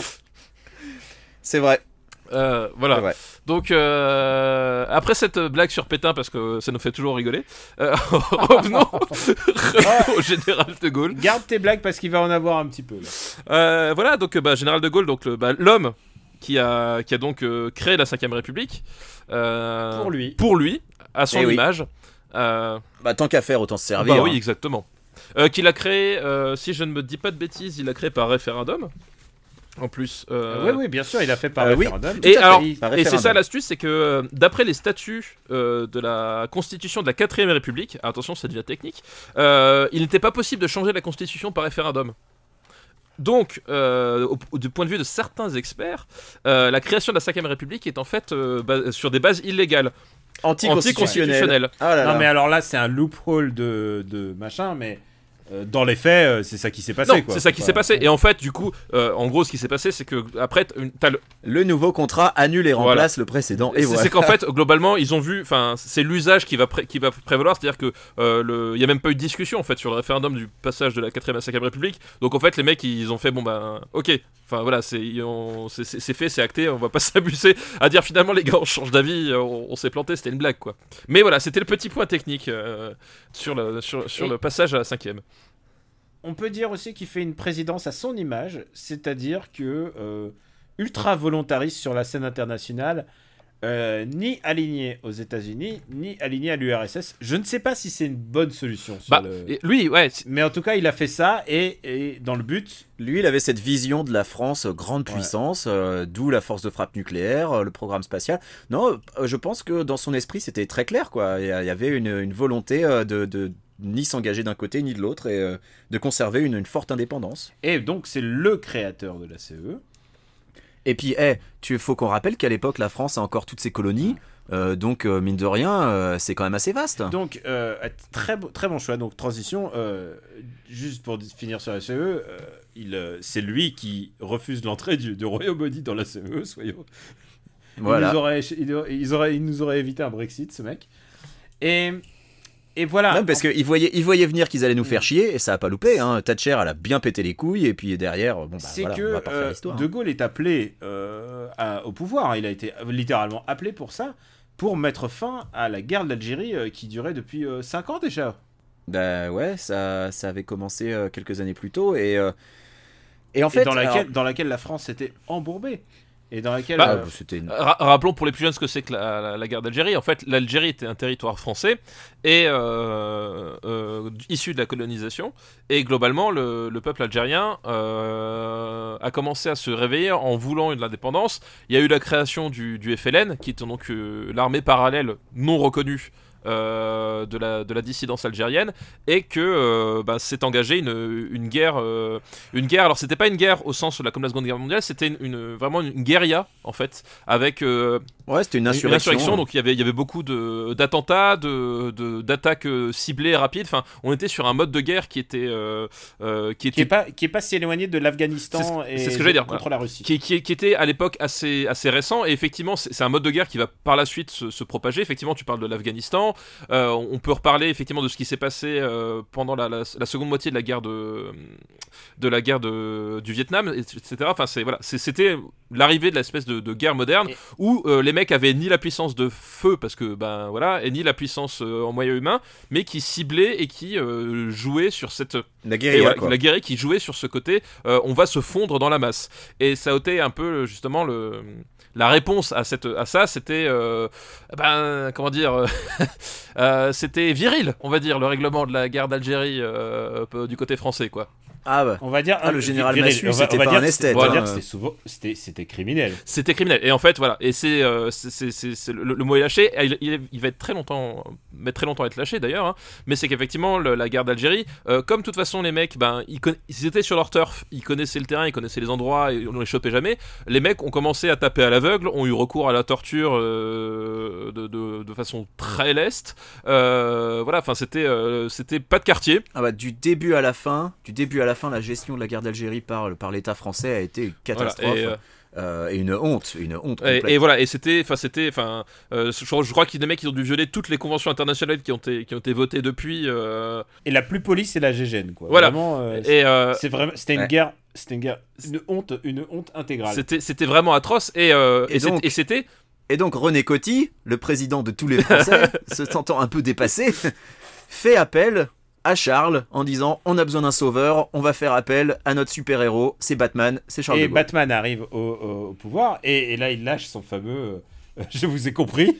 Alors oui, il lâche je vous ai compris euh, aux Français d'Algérie. Mais euh, évidemment. qui, qui se disent Oh putain, il Ah bah, est dans bon alors il est avec nous Et en fait, et, et en fait, De Gaulle a malicieusement euh, navigué de manière à ne rien dire, à ne jamais dire euh, oui, non, euh, je suis pas pour ni contre et tout. Et à la fin, il, il- il a retiré, il a, il, il a, il a mis fin à la guerre. oui, mais à quel prix? Ouais, il a quand même lâché vive l'Algérie française euh, Oui, il a eu des euh, jours l'Algérie après, française, Je vous ai compris. Mais c'était, c'était de manière euh, assez, on va dire, malicieuse. Ouais, voilà, c'était euh, pas tellement euh, c'était plus un désaccord qu'une adhésion, euh, dit René Remond. Et oui, j'ai la page Wikipédia ouverte devant moi parce que je veux pas raconter de conneries. Euh, mais oui, c'était.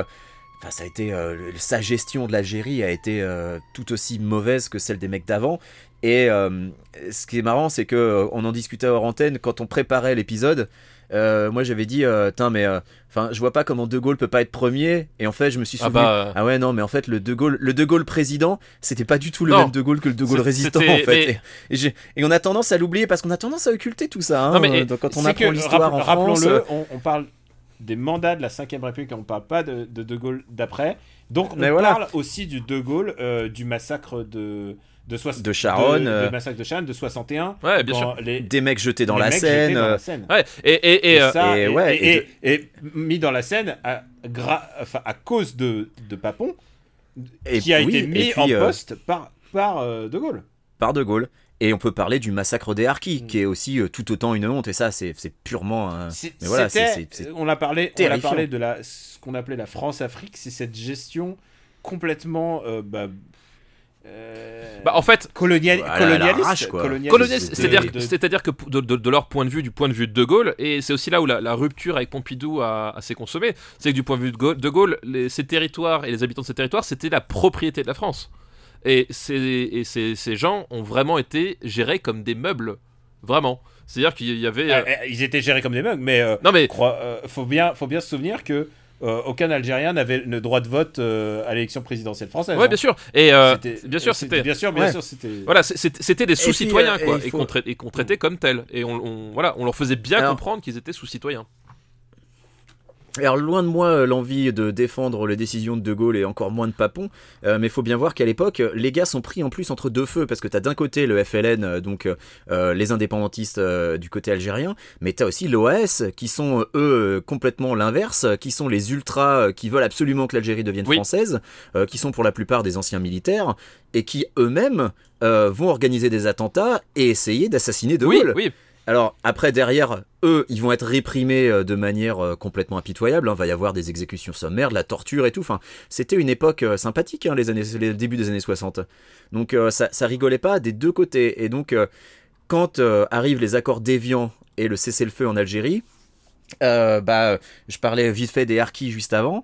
Euh, faut rappeler qui sont les Harkis. Les Harkis, c'était des, des engagés euh, algériens, donc euh, qui n'étaient pas euh, d'origine française métropolitaine, qui s'étaient engagés pour soutenir l'armée française à l'époque. Euh, et eux ont été complètement abandonnés, ont été désarmés, laissés sur place. Et bien que le gouvernement algérien monté par le FLN avait promis lors des accords d'Évian que, rien ne leur serait fait, les mecs se sont fait Bah, massacrer. ils étaient quoi. vus comme des traîtres Et, à la cause. en de fait. même que les pieds Ils noirs. étaient, ils étaient vus comme des traîtres à, Bien à la sûr, cause ils ont été vus comme des traîtres. Et, euh, et ils ont été massacrés et torturés euh, euh, par dizaines de milliers. Donc euh, voilà, et la, et la France les a complètement abandonnés. Et ça, c'est pareil, il a fallu des dizaines d'années pour que ça soit reconnu. Tout à fait, oui, tout à fait. Et quand je disais qu'il a fallu que j'ouvre Wikipédia, euh, c'est pas pour rien. hein. Moi, j'ai pris des cours d'histoire quand j'étais au collège dans les années 90. Bah, on en parlait encore très peu de tout ça. Très peu. C'était une époque où euh, les zones de flou étaient entretenues pendant très longtemps. Quand j'ai parlé du massacre des, des Algériens dans la Seine de 61, euh, il a fallu attendre très longtemps pour que les gens le sachent. Tout ça était, était la presse était ficelée. euh, c'était encore, c'était encore un régime. euh, pas c'était pas une pure démocratie. La France du général de Gaulle, pour citer OSS 117. Voilà, J'appelle ça la France. Exactement. France du Et, général de euh, Gaulle. de, toute- de, de, de la fin de la, de la guerre d'Algérie euh, au mécontentement global, euh, il est arrivé un truc, c'est mai 68. Voilà, mai 68, euh, où le, le- père du commissaire du Bialès est mort étouffé, la tête coincée dans une grille d'arbre, euh, rappelons-le. Euh, c'est parce que c'est c'est les sujets importants que la France veut, veut connaître. Il y a une chose importante, c'est euh, de la fin de la guerre d'Algérie à cette vague de mécontentement arrive un événement marquant de l'histoire de France maintenant, c'est mai 68. Je connais pas. Je... Faut pas de quoi tu parles. Papa, je suis sûr que tu as quelque chose à dire sur mai 68. Bah, mai 68, c'est l'événement le plus important de l'histoire de France, parce que, rappelons-le, c'est au cours de cet événement qu'est mort le, le père du commissaire Bialès, euh, la tête étouffée, coincée dans une grille d'arbre. Et ça, voilà, je pense que la France Bah ne s'en ouais, est pas remise. Et du coup, Ça, il, faut... il fallait le rappeler. Il fallait le rappeler, c'est quand même très important. Euh, et pour ceux qui savent pas qui est le commissaire Bialès, euh, je vous Eh ben c'est bien dommage. vous avez, raté, vous avez raté quelque je chose. euh, Je vous conseille les DVD des inconnus. voilà. Euh, Quel bon, très très bon. alors, Quel connard. mai 68, euh, mai 68, moi, je- le truc euh, qui est quand même, euh, qui est quand même mémorable, c'est que donc euh, t'es quand même euh, encore dans les 30 glorieuses, donc économiquement euh, le pays s'en sort quand même plutôt pas mal, mais le truc c'est que le pays s'en sort de manière euh, assez inégalitaire et euh, t'as euh, tout un tas de, gens euh, qui se sentent un petit peu laissés de côté, euh, et évidemment. Euh, euh, ça, passe assez mal. Quand d'un côté on te dit que le pays va super bien et que l'économie va florissante, mais que toi tu crèves la dalle, bah oui, tu, te dis, il y a peut-être un peu de foutage de gueule.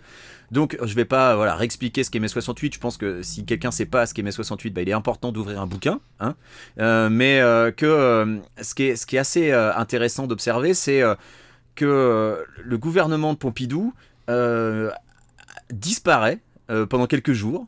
Euh, et euh, que quand il revient, en Ah, fait, ils sont euh, il ils sont décide réfugiés à Baden-Baden. à Baden-Baden, voilà, où il est reçu par Massu, hein, le, le champion de la guerre d'Algérie. Quand De Gaulle revient, il, il décide de dissoudre l'Assemblée nationale. Et, et à, et à l'époque où il le fait, on pourrait se dire, étant donné l'ampleur des contestations, enfin voilà, c'est c'est prendre un gros risque. Eh ben non, plébiscite, parce que, euh, parce que les bons Français euh, qui voulaient être bien tranquilles chez eux et qu'en avaient marre un peu euh, du De la chienlit, ouais. ont voté pour l'ordre et la sécurité. euh, voilà, en allant voter par millions comme pour, des pour l'ordre de la sécurité. pour l'ordre et la sécurité, comme le Exactement. dit Renault, voilà. Et, euh, et ouais, ouais, tu, tu sens, et tu sens de toute façon que la chanson Hexagone, tu sens, mais le, tout le, le côté désabusé, parce que euh, évidemment, il parle de Sharon dans, dans cette chanson. C'est voilà, tu, tu y a toute une partie de la jeunesse qui est mais écœurée de voir euh, que euh, bah, mine de rien, vu que le droit de vote est encore à 21 ans, de voir que toute une frange de la population en fait les rejette et redonne à De Gaulle les pleins pouvoirs. Oui, et c'est- vraiment, enfin, c'est vraiment ça qui est frappant, et, c'est ça qui va, qui va entraîner sa, chute parce que euh, par, la suite, en fait, euh, De Gaulle, il va se dire bon bah du coup, euh, la France veut de la matraque, on va enfiler. Parce qu'il faut pas, faut pas oublier que la, gestion de mai 68, euh, alors c'était pas Sharon, hein, mais parce que là ils avaient la peau blanche, donc globalement ça allait, mais c'était quand même des, des Euh, qui, qui chargeaient, qui chargeaient à fond et qui l'idée c'était de de- aller mais euh, pas de quartier quoi. C'était on va épuiser le mouvement à, à coup de matraque. Et ce qui a permis d'avoir une sortie de crise Toute ressemblance avec des événements récents serait, serait pure coïncidence. Euh, et ce qui a permis une sortie de crise euh, autrement que dans un bain de sang généralisé c'était grâce à Pompidou qui était en fait un peu qui a, qui a dit bon globalement c'est la merde on va pas y arriver comme ça euh, qui, qui a, qui a permis d'inf- d'infléchir un peu la, la politique de, de, de, de Gaulle qui lui était plus droit que la justice. Enfin c'était euh, il était très très psychorigide là-dessus. Et on va le voir par la suite parce que la fin de mandat de de, de, de, de Gaulle c'est quoi? Euh, il fait un référendum Euh, c'était référendum c'était quoi là, le, le sujet en plus euh, c'était euh, C'était les réformes sénatoriales Oui, la- et. euh, ouais. Enfin, les trucs, tu t'en branles. Il, il fait un référendum, il Ouais. perd le référendum et il fait bah cassez-vous. Enfin voilà, je, je vous encule, moi je me casse, je démissionne. Et c'est vraiment ça. Enfin, De Gaulle il est parti comme ça. Enfin, tu, c'était euh, euh, le, le héros de la guerre, c'était C'était plus. c'était pour, c'était pour donner certains pouvoirs aux régions Voilà. et fusion du Sénat avec le Conseil Voilà. économique et social. Genre, genre, Non, mais Au- c'était, c'était vraiment euh, le référendum le moins sexy. le moins sexy, il y, a- il y quoi. avait aucun enjeu. euh, Et, pour lui, il a- enfin, et je pense que les Français l'ont voté comme ça aussi, euh, parce qu'il avait, il avait Ouais. annoncé, c'est-à-dire que les Français s'en sont servis pour un vote de défiance et, et De Gaulle. euh, Il avait dit, hein, il avait dit, je démissionne Voilà, si le référendum passe ne pas. passe Et pas. Depuis, dit. depuis, aucun président ne se risque à faire Ne ça. Même Chirac n'a pas été assez Voilà, voilà. Et, euh, et il l'a pris pour lui et il a démissionné. Et en fait, enfin pour moi, ce- c'est la dernière étape d'un vieux monsieur en fait. Et c'est vraiment ça, De Gaulle sur la fin de son, son, pou- son, son pouvoir, la gestion de 68 le, le prouve. C'est un vieux monsieur qui, qui, qui a pas envie que le monde avance en fait. C'est un vieux monsieur qui aimerait que le monde aille dans ses chaussures. Sa gestion Voilà. de l'Algérie Voilà, aussi, hein, la gestion de l'Algérie, la gestion de 68, enfin, ça prouve qu'il était dépassé par Voilà. les événements et il avait du mal Il à et vraiment, et c'était vraiment ça. C'était Et- cette France là en fait, de, Gaulle président. crédit qu'il a, ar- il a arrêté la guerre d'Algérie. Oui, non mais. euh, non, mais- Bien sûr, mais- oui, les accords euh, d'Évian il a ont arrêté la guerre d'Algérie, mais faut voir. C'était pas sa première décision en arrivant au pouvoir. Oui, non, bien sûr. Puis, Ouais, mais faut voir dans quelles conditions. Faut voir- quoi. ouais. Enfin, tu vois, tu vas parler au fils de Harky des accords d'Évian, euh, je peux te dire qu'ils doivent, ils vont, ils vont pas t'en Ouais, parler avec des, des étoiles dans Ah les non, yeux, quoi. sûr. Donc, euh, arrive le moment où on va euh, quand même classer, le, Charles de classer Gaulle. le général, le, le- pardon, le général Charles de Gaulle, si vous insistez. Et c'est, et c'est dur en classant Charles de Gaulle de, tu vois, de, de ne pas prendre en compte tout ce qu'il a fait avant. Ouais. Tu- C'est difficile, Oui, mais, on, on peut pas. faut aussi euh, classer euh, ce mec qui a été un homme politique et qui a mis. C'est voilà, c'est un mec qui a fait des erreurs politiques. Bah, qui, qui arrivait, qui arrivait à la 5ème République, était plus l'homme de la situation. Alors, Moi, pour moi, euh, la, la réaction s'engage. Charles de Gaulle est responsable de plus de morts de citoyens français que n'importe quel autre président dont on a parlé jusqu'ici. Ah, euh, Il y a, il y a peut-être de ça, écoute, je ne sais pas. Ça, j'ai pas fait le comptable, mais, euh, mais il avait la main leste, ça c'est sûr.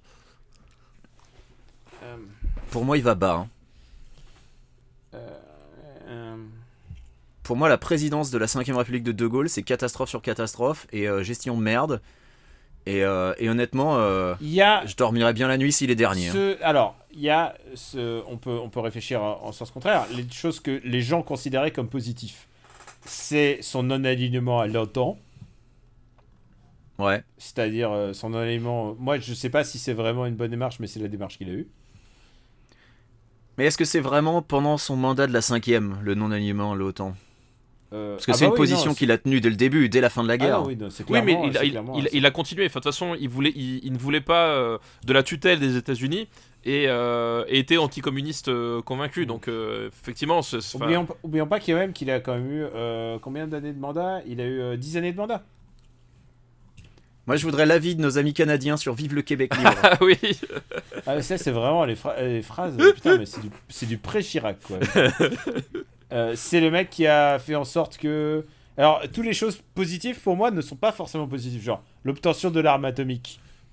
ouais. Est-ce est-ce que est-ce est-ce Non, est-ce mais que c'est vois- vraiment le voilà Est-ce que c'est vraiment un, truc de l'histoire de la grandeur de la France par l'arme atomique? Je sais pas. pas la grandeur du monde Bah, par l'arme disons que atomique. l'arme atomique a amené le nucléaire civil et donc l'indépendance énergétique de la France. Donc quelque part, c'est positif, mais mais tu vois la, la mise en place de la France-Afrique, pour moi, c'est vraiment euh, euh, on, est- on établit nos réseaux et, euh, et on laisse à la tête des pays euh, des, des- des dictateurs sanguinaires. euh, Ah, tu, tu Euh, vois, pour premier, truc, de premier truc qu'il fait quand il part à la retraite, c'est qu'il va voir le, son camarade, le général Franco, en visite de courtoisie, quoi.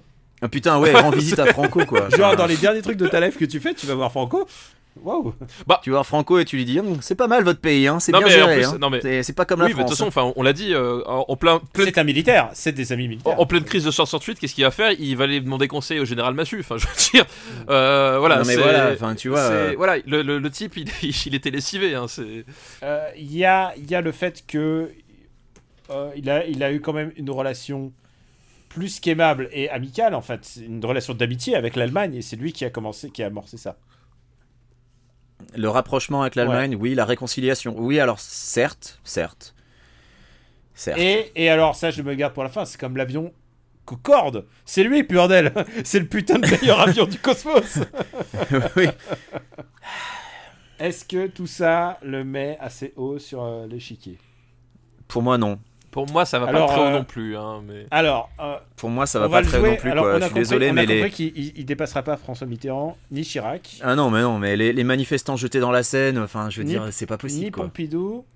Est-ce que vous le mettez Non, on le met, on le met pas au-dessus de Giscard. Est-ce que Je le mets en dessous de Giscard. Je le mets complètement en je dessous le de mets en Giscard. dessous de Giscard Mais est-ce que, est-ce que je, le- est-ce que vous le mettriez au-dessus de François Hollande Putain, qu'est-ce qu'on est en train de dire Attends, Qu'est-ce qu'on- Daniel, je, je- je te répète ma phrase. Je te répète ma phrase de tout à l'heure. Je préférerais toujours l'incompétence à la malveillance. Ouais, et je suis. Mais alors là, pour le coup, on est. Est-ce qu'on est dans de l'incompétence ou de la malveillance? Parce que tu le sens dépasser Ouais, par les non, je pense événements. C'est de l'incompétence. Non, mais je pense qu'il y a. Est-ce qu'il a voulu qu'il y, ait, euh, qu'il y ait 150 morts euh, Ah, jetés je- dans la je- Seine Je sais Je, peut-être. je pense que au moins sur la guerre d'Algérie, ça ne lui faisait ni chaud ni froid. Au, mo- au moins, Ah oui, au oui, moins oui, sur la d'Algérie, clair. je pense qu'il n'avait vraiment Oui, rien et à puis- battre. Sharon, je sais pas. Et le, f- Mais et le fait d'abandonner les harkis, pour moi, c'est oui, volontaire. et je pense, Donc, et je pense euh, qu'effectivement, abandonner voilà. les harkis, c'était un calcul politique, genre, ok, on, on, on- pour pas perdre la face, on va vous laisser vous démerder avec l'harki, Ils se voilà, et démerdent. vous vous démerdez Voilà. avec, eux, voilà. Alors qu'ils savaient très bien que les gars allaient Ils être massacrés. Enfin, je veux se dire, euh, oui, ils nous ont donné notre parole, ils vont rien faire. Ouais, bah tu parles. Ouais, donc euh, non, je le mets en dessous de, en dessous de Giscard. Même en dessous de Hollande. Euh, en dessous de Hollande, en dessous de Hollande. Euh, Bah écoutez, je me, je me plie à votre euh, discipline. Mais est-ce que... Alors, Alors. maintenant, reste une question. Pire ou moins pire que Sarkozy. Est-ce qu'il a été meilleur que ça Parce que Putain, Ah, ça c'est chaud, Eh, ça c'est S'il y, a chaud. des- s'il y a des gaullistes qui, s'il y a des gaullistes qui nous écoutent, ils doivent être en train de faire un ulcère Alors, là. oui, d'abord, mais rappelons encore une fois qu'on a jugé son, ses mandats. On, ju- on juge son mandat de la cinquième. mandat de la hein, cinquième. euh, ça ne retire rien au fait que c'est un héros de la résistance et que le gars a sauvé le Parce pays. que moi, enfin, moi, je voilà, peux faire, ça les- n'enlève je peux rien tout faire ça. le truc, le raisonnement inverse. C'est-à-dire, je peux te dire, euh, Giscard, non, Pompidou, il a pas fait le, le Concorde. C'est voilà. D'accord. Alors, c'est pas pareil. Alors, si tu veux, entre être responsable d'un massacre et ne pas faire un avion, Mm. je pense qu'il y a une légère différence. tu vois. Oui, alors c'est ça que peut-être tu n'écoutes pas euh, Super Ciné Battle, mais quand on arrive sur des Non, jamais, c'est de connards. Ça, je suis bien quand d'accord. on arrive, ouais, je suis complètement d'accord. Quand on arrive à un sujet houleux sur un réalisateur houleux, il y a toujours un moment où on dit different times. Tu peux pas juger parce que c'est le, c'est des périodes différentes. Là, on est clairement dans un laps de temps des années 50 à presque aujourd'hui. Euh, c'est- c'est compliqué. Donc vous le mettriez sous Sarkozy. Je en pense, Alors, que je- soit, je pense que quelle que soit l'époque, faire massacrer tes propres citoyens par ta police, c'est pas. Non, ça passe, ça passe vraiment pas. Moi, moi, j'ai, Ah, ouais. un, pro- j'ai un problème parce que euh, personnellement, mais c'est vraiment un rapport personnel. hein, euh, j'aime l'idée de voir Sarkozy dernier en fait. J'aime, cette idée que euh, quelque part, ce- c'est cette petite boule d'énergie euh, d'un mètre quarante de haut, euh, avec, son costume trop grand, euh, est en train de, de se dire ah je ne suis pas le pire, je ne suis pas le pire, je ne suis si si. Et tu vois, Allez, voilà. moi je veux bien, euh, en admettant que euh, c'est vrai que quand t'es coincé entre l'OS et le FLN, t'es quand même un peu dans la merde et qu'on aurait peut-être pas fait beaucoup mieux à sa place. Parce que voilà, c'est facile euh, de notre place, euh, 50 ans plus tard, de dire oui, quand même, il a quand même pas très bien géré. Bon. Et puis je suis persuadé Allez, que Sarkozy aurait, Et aurait puis, fait juste pire en parce fait. que j'ai envie de voir Sarkozy, Ouais, Sarkozy dernier. dernier, allez, ouais, j'ai Voilà. envie de voir Sarkozy dernier Allez, aussi. euh, moi aussi, allez. Donc, euh, sixième, je pensais pas écrire ça, Charles de Gaulle. Ch- Charles de Ah, tu Gaulle. pensais pas voir De Gaulle sous Giscard, hein Je pense que ça, ça, ça, ça te... Donc Charles de Gaulle, je le répète, euh, la place du marché, la place euh, chez vous, vous avez forcément une place Charles de Gaulle quelque part. Une avenue, quelque chose, voilà, un À part aéroport. si vous vous appelez Benjamin François et que vous habitez à LA, il y a peu de chances que vous, que vous ayez un Charles de Gaulle dans Alors. Il n'y a pas de place Charles de Gaulle, mais par contre, on a une euh, avenue Normandie. Mm. euh, en hommage au débarquement, et donc quelque part, on va dire que euh, c'est quelque part un hommage au général, un petit peu? C'est vrai. Et. Il a à- et à peut-être sa à, manière. Tante Yvonne, sa femme. Peut-être. Alors, grand voilà. achievement de Tante Yvonne, euh, c'est grâce à elle qu'il n'y a plus de pissotières dans Paris. Ah bon, Ah bah bravo à elle, du coup tout le monde pisse sur les murs. Félicitations. Bravo, oui, c'est exactement. C'est à cause d'elle que la fête de la musique, 50 ans plus tard, ça sent le pipi dans la rue. Si seulement c'était juste à la fête de la musique. Alors, quand je regarde le classement maintenant, je me dis, putain, on a Mitterrand premier quand même.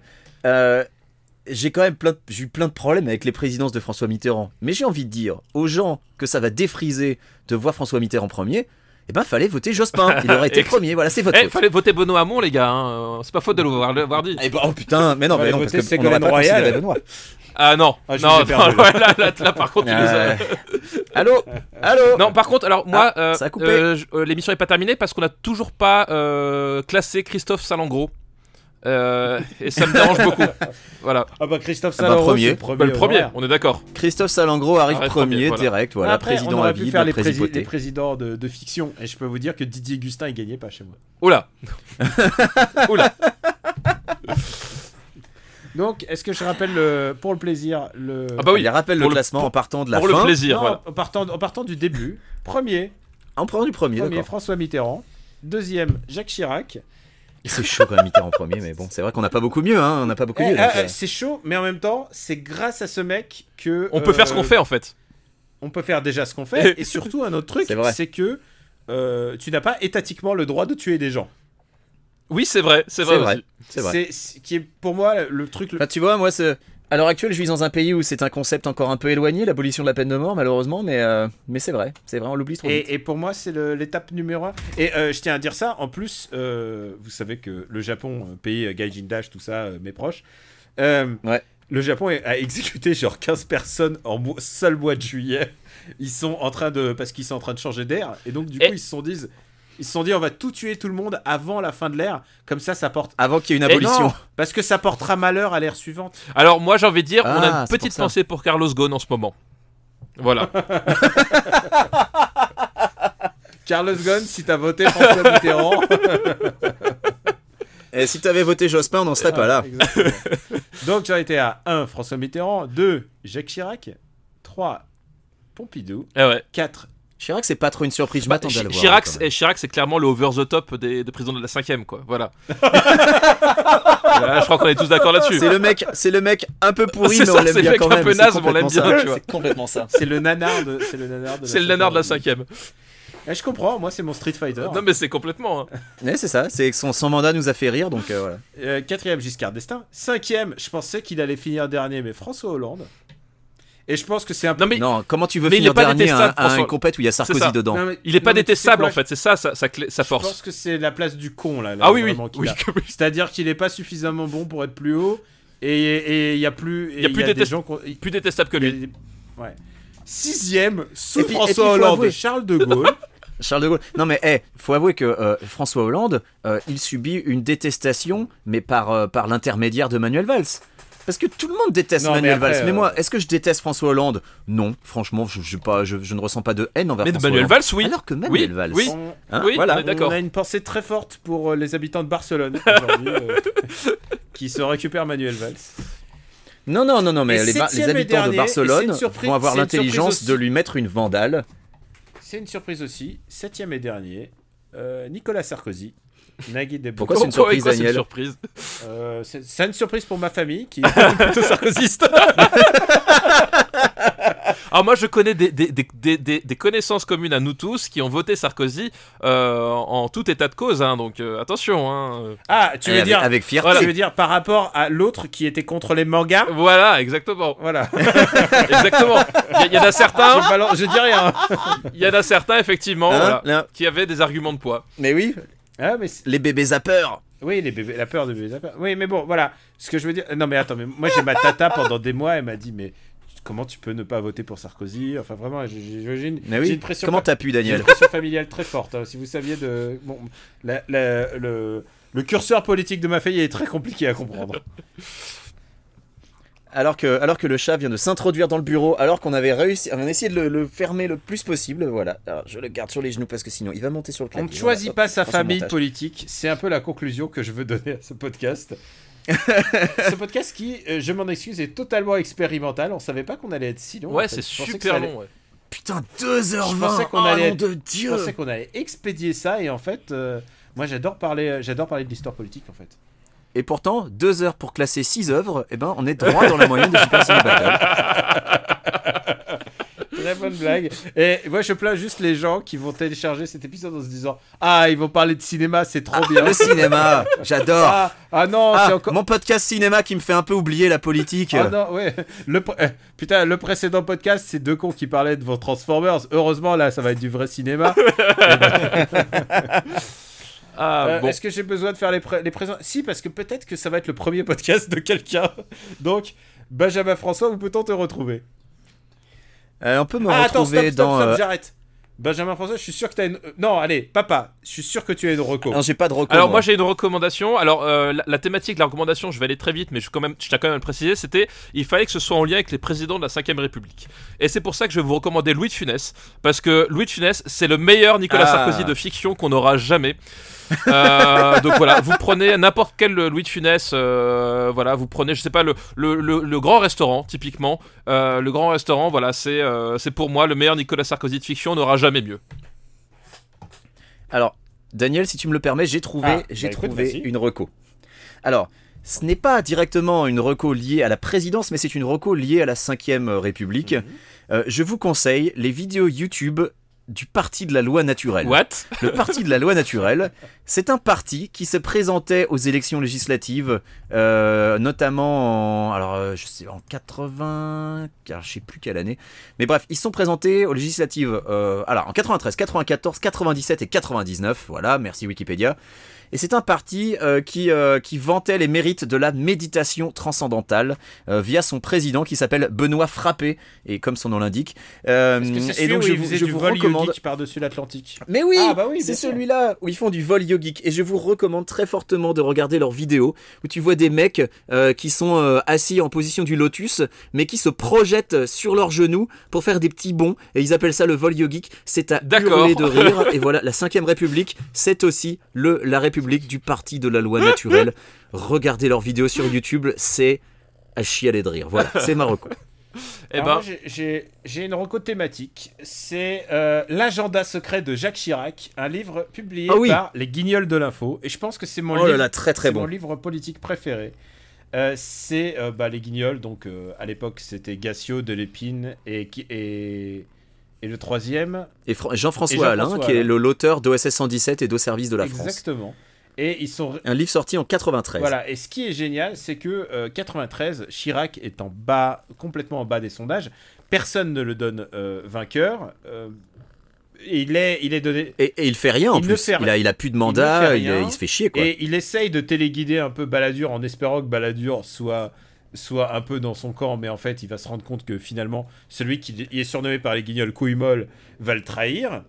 Et c'est un, un journal de bord hilarant. C'est le Chirac qui est très drôle parce que c'est à la fois un loser, aussi un calculateur, mais c'est un calculateur loupé. Euh, sur la couverture, il, est, il pose en président, mais derrière, il est en train d'étrangler un chien, parce que c'est aussi le, Chirac des motocrottes. Ah oui, c'est vrai. Les, fameuses motocrottes de, Paris, euh, c'est Jacques Chirac. C'est Chirac à la mairie de Paris. C'est un bouquin à se pisser de rire. C'est sur une de mes périodes préférées de la 5ème République, donc la 93-95. Et il s'imagine, genre, il, il va à une kermesse rurale et à un moment, il gagne un, un cochon. Et il gagne un cochon qu'il appelle Valérie. Euh, oui, j'avais oublié ça. Et, alors, et alors, ce qui est génial, c'est que comme c'est le, le, maire de Paris, tu sais, il fait des devis et il veut juste une carriole pour mettre derrière la bagnole pour mettre euh, Valérie dedans. Et on lui fait des devis à 60 000 francs. il se fait entuber de partout. Et euh, donc il a cette allergie au chien. Et il y a ce moment où il arrive sur... Tu sais, il y a la, fiche de trou du mini-golf et alors tout va bien, tu sais, il fait genre, il y a trois, il y a trois trous au golf, quatre trous au golf, et ensuite 75, 75 coups sur le, le, décor du chien de mini-golf. Et en fait, c'est qu'il a été pris d'une crise nerveuse, et il y a un procès verbal qui dit non, je n'ai pas crié sale kleps de merde, contrairement, contrairement aux 40 témoins de la scène. Il y, a aussi un, y a aussi un procès verbal d'un excès de vitesse où il est, il est flashé à genre 240 km/h pour aller à Ussel en Corrèze. C'est euh, à se pisser de Il y a, il y a celui où il va au salon de l'agriculture et il découvre euh, des beaux métiers comme désannusseur de porc. Enfin, il y a, il y a tellement de trucs bien dans, mm. ce, dans ce livre. Alors, je pense que c'est strictement introuvable ah, de nos jours. tu peux, mais euh, sur, les, sur les réseaux sociaux, Amazon, je suis sûr que tu peux le trouver. Oui, bien sûr. Ah, sur Amazon, tu penses? Ah, bah oui. Mais sinon, en, ça se trouvait à une époque pas mal en, en vide-grenier. Il est disponible à 0,98 centimes, sans hors, hors frais de port, sur Amazon, je viens de voir. Putain, mais jetez-vous dessus. Enfin, si vous avez connu si vous avez connu l'époque 93-95 de Chirac en mode putain deux ans, c'est un des livres les, plus drôles du, cosmos. Et si vous voulez rire aussi, euh, on l'a conseillé dans BD sans modération, mais la bande dessinée euh, indélébile, Les Indélébiles de euh, Luz, parle précisément de la période où bah, justement cette période de cohabitation où il y avait vraiment beaucoup, beaucoup de droite dans les médias, et tout d'un coup de ce gamin qui arrive à Paris fraîchement et qui devient journaliste, euh, illustrateur journaliste. Euh, et, c'est assez rigolo parce que ça me rappelle cette époque où les Maigret arrivent, euh, ils deviennent maires, et donc du coup il me fait une espèce de bande dessinée qui s'appelle Les Maigret gèrent la ville, qui a ce tordre de rire, et c'est vraiment plein de bons souvenirs de, ces moments de politique qui à l'époque nous paraissaient super importants et que finalement on en rigole avec euh, beaucoup de distance aujourd'hui. Donc voilà, si vous avez l'occasion, euh, Luz euh, Indélébile, c'est un, c'est aussi un bouquin hommage un peu à Cabu et, et Cabu qui était vraiment un grand grand caricaturiste de, bah, de des générations Mitterrand en fait. Donc voilà, si vous avez l'occasion, euh, c'est aussi pour permettre de dire que j'ai un nouveau podcast qui s'appelle BD sans modération. Mais, c'est pas très très bien donc. Euh, ah, pas mal Finement placé. T'as vu ça Mais attends, aussi, je suis un gros commercial, je le fais après 2h30 de podcast. C'est vrai. Au moment où tout le monde a coupé, genre non, mais c'est bon, on sait qui c'est, les mecs, a pas besoin de les présenter. Quoi. Euh, maintenant, on va te présenter Benjamin François. Pour ceux qui ne te connaissent pas après 2h30 de podcast, qui es-tu? Euh, donc, euh, bah, euh, je suis Benjamin, j'anime After Eight avec Daniel Andreev. je co-présente Parlement Luc avec Daniel Andreev et Stéphane Boulet. Et je co-anime le Growlcast avec Stéphane Boulet. Donc, vous avez entendu, je passe beaucoup, beaucoup trop de temps avec ces deux gens. Beaucoup trop. Euh, Stéphane Boulet, est-ce que tu veux ajouter quelque chose? Bah moi j'anime, euh, je co-anime le Growlcast avec Benjamin François. Euh, je co-présente Parlement Luc avec Daniel Andrieff et Benjamin François. Je participe de temps en temps à After Eight qui est animé par Benjamin François et Daniel Andreev. je co, je co-anime Super Ciné Battle avec Daniel Andreev. voilà, je pense que c'est pas mal, non? Je crois que t'as un bouquin en préparation sans Daniel Andrieux. Oui, c'est vrai. J'ai- eu le droit. euh, vous savez, dans, dans les esclaves, parfois, tu pouvais prêter ton esclave à un autre maître euh, en, en échange de, de certaines servilités. Ben, j'ai eu le droit, j'ai eu cet honneur et euh, voilà, j'ai le droit d'écrire un bouquin un peu tout seul dans mon coin, mais euh, il n'est pas encore terminé, donc euh, mais ça va venir. Euh, et ben moi, Camérotique sur Twitter. Euh, After Eight, Super Ciné Battle, parle à mon Luc, vous l'avez entendu. Le Grollcast que je n'ai rien à faire avec, mais j'aime bien en parler parce que euh, c'est. et écoutez, ça fait partie de l'esqui- Bah, tu, es, l'escadron. tu es coproducteur, C'est vrai, je suis, techniquement, co- hein. je suis coproducteur. Et je tiens à parler donc de BD sans modération que je co-présente avec Amandine Schmidt, un podcast mensuel sur la bande dessinée. Vous avez l'épisode 0 et l'épisode 1 qui est disponible. Et depuis aujourd'hui, Final Fight Club, un show, un show YouTube, mais aussi disponible en podcast, euh, En audio. en audio, euh, où avec mon camarade Max Besnard, on, on se fight autour du, on se fight autour avec énormément de mauvaise foi autour des jeux vidéo. C'est Ça te ressemble pas, Daniel, la mauvaise ah bah foi non, mais j'ai tout appris euh, Stéphane Boulet. hein. Ah, c'est normal. Il- tout ce que je sais sur la mauvaise foi, c'est lui qui me l'a enseigné.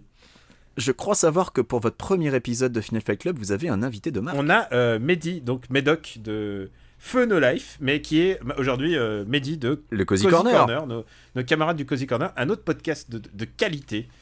Euh, pas, pas du tout, rien à voir avec Ah la, non, la du de production qualité, ni du RPU. Du RPU. Non, non, on parle des, on parle des collègues. Donc voilà, euh, c'est des chouettes podcasts fun. Euh, je crois que c'est tout pour aujourd'hui. On va pouvoir passer au cinéma la prochaine fois, euh, papa? Bah, je pense qu'on n'était jamais très loin du cinéma. Je veux dire, la politique, euh, qu'est-ce que c'est que du cinéma? C'est juste du cinéma sans les caméras, et encore. Et encore. Et encore. Je veux dire, euh, Sarkozy avec Human Bomb, euh, bientôt par Michael Bay. Exactement. Mais je, je payerai pour voir ça. Vincent Elbaz dans son rôle. Dwayne Johnson. Dwayne Johnson. Vincent Elbaz, Vincent Elbaz qui prend une balle alors qu'il a rien demandé à personne. Ah non, Vincent Gratuit, Elbaz dans le rôle hop. de Sarkozy. ah oui, oui, non, mais c'est ce que je viens de dire. C'est pourquoi tu lui mets une balle comme ça là? Il a rien fait, Vincent Elbaz. Je sais pas pourquoi, je me suis dit Vincent Elbaz. Pourquoi tu détestes Vincent Elbaz, Non, Daniel? J'ai Qu'est-ce rien que c'est que ça Vincent Elbaz, il a l'air de ma foi d'un Bah, on dirait pourtant. Tu, tu- tu- tu crois que c'est un compliment euh, Ah, vous Vous, je vous verrais bien jouer Nicolas Sarkozy. Non, mais sans déconner, quoi. Ah, c'est eh, eh, dégueulasse alors qu'on ce sait que tous tu fais. Michel Mitterrand et les Mitterrand. Moi, tu sais ce que je veux, tu sais ce que je veux dans le rôle de Sarkozy Je veux Pascal Grégory, et c'est tout. Voilà. Je ne veux personne d'autre. C'est pas vrai, Pascal, on t'aime. En, en vrai, on Pascal, t'aime, on attend Pascal. ta présence. On vous, em- Pascal, toujours la mascotte de Parle à mon on Luc, vous il ne le embrasse sait pas. très fort. euh, Alors, je sais que en ce moment, la mode est plutôt faire euh, les conseils euh, derniers achats de Noël. Nous, on vous a fait un podcast entièrement politique. Waouh Voilà, qui te parle pas du tout de Noël. Donc, j'en profite pour vous souhaiter de très bonnes fêtes où que vous soyez. Et on vous embrasse très fort et on vous dit euh, à bientôt. Ciao à tous. À très vite.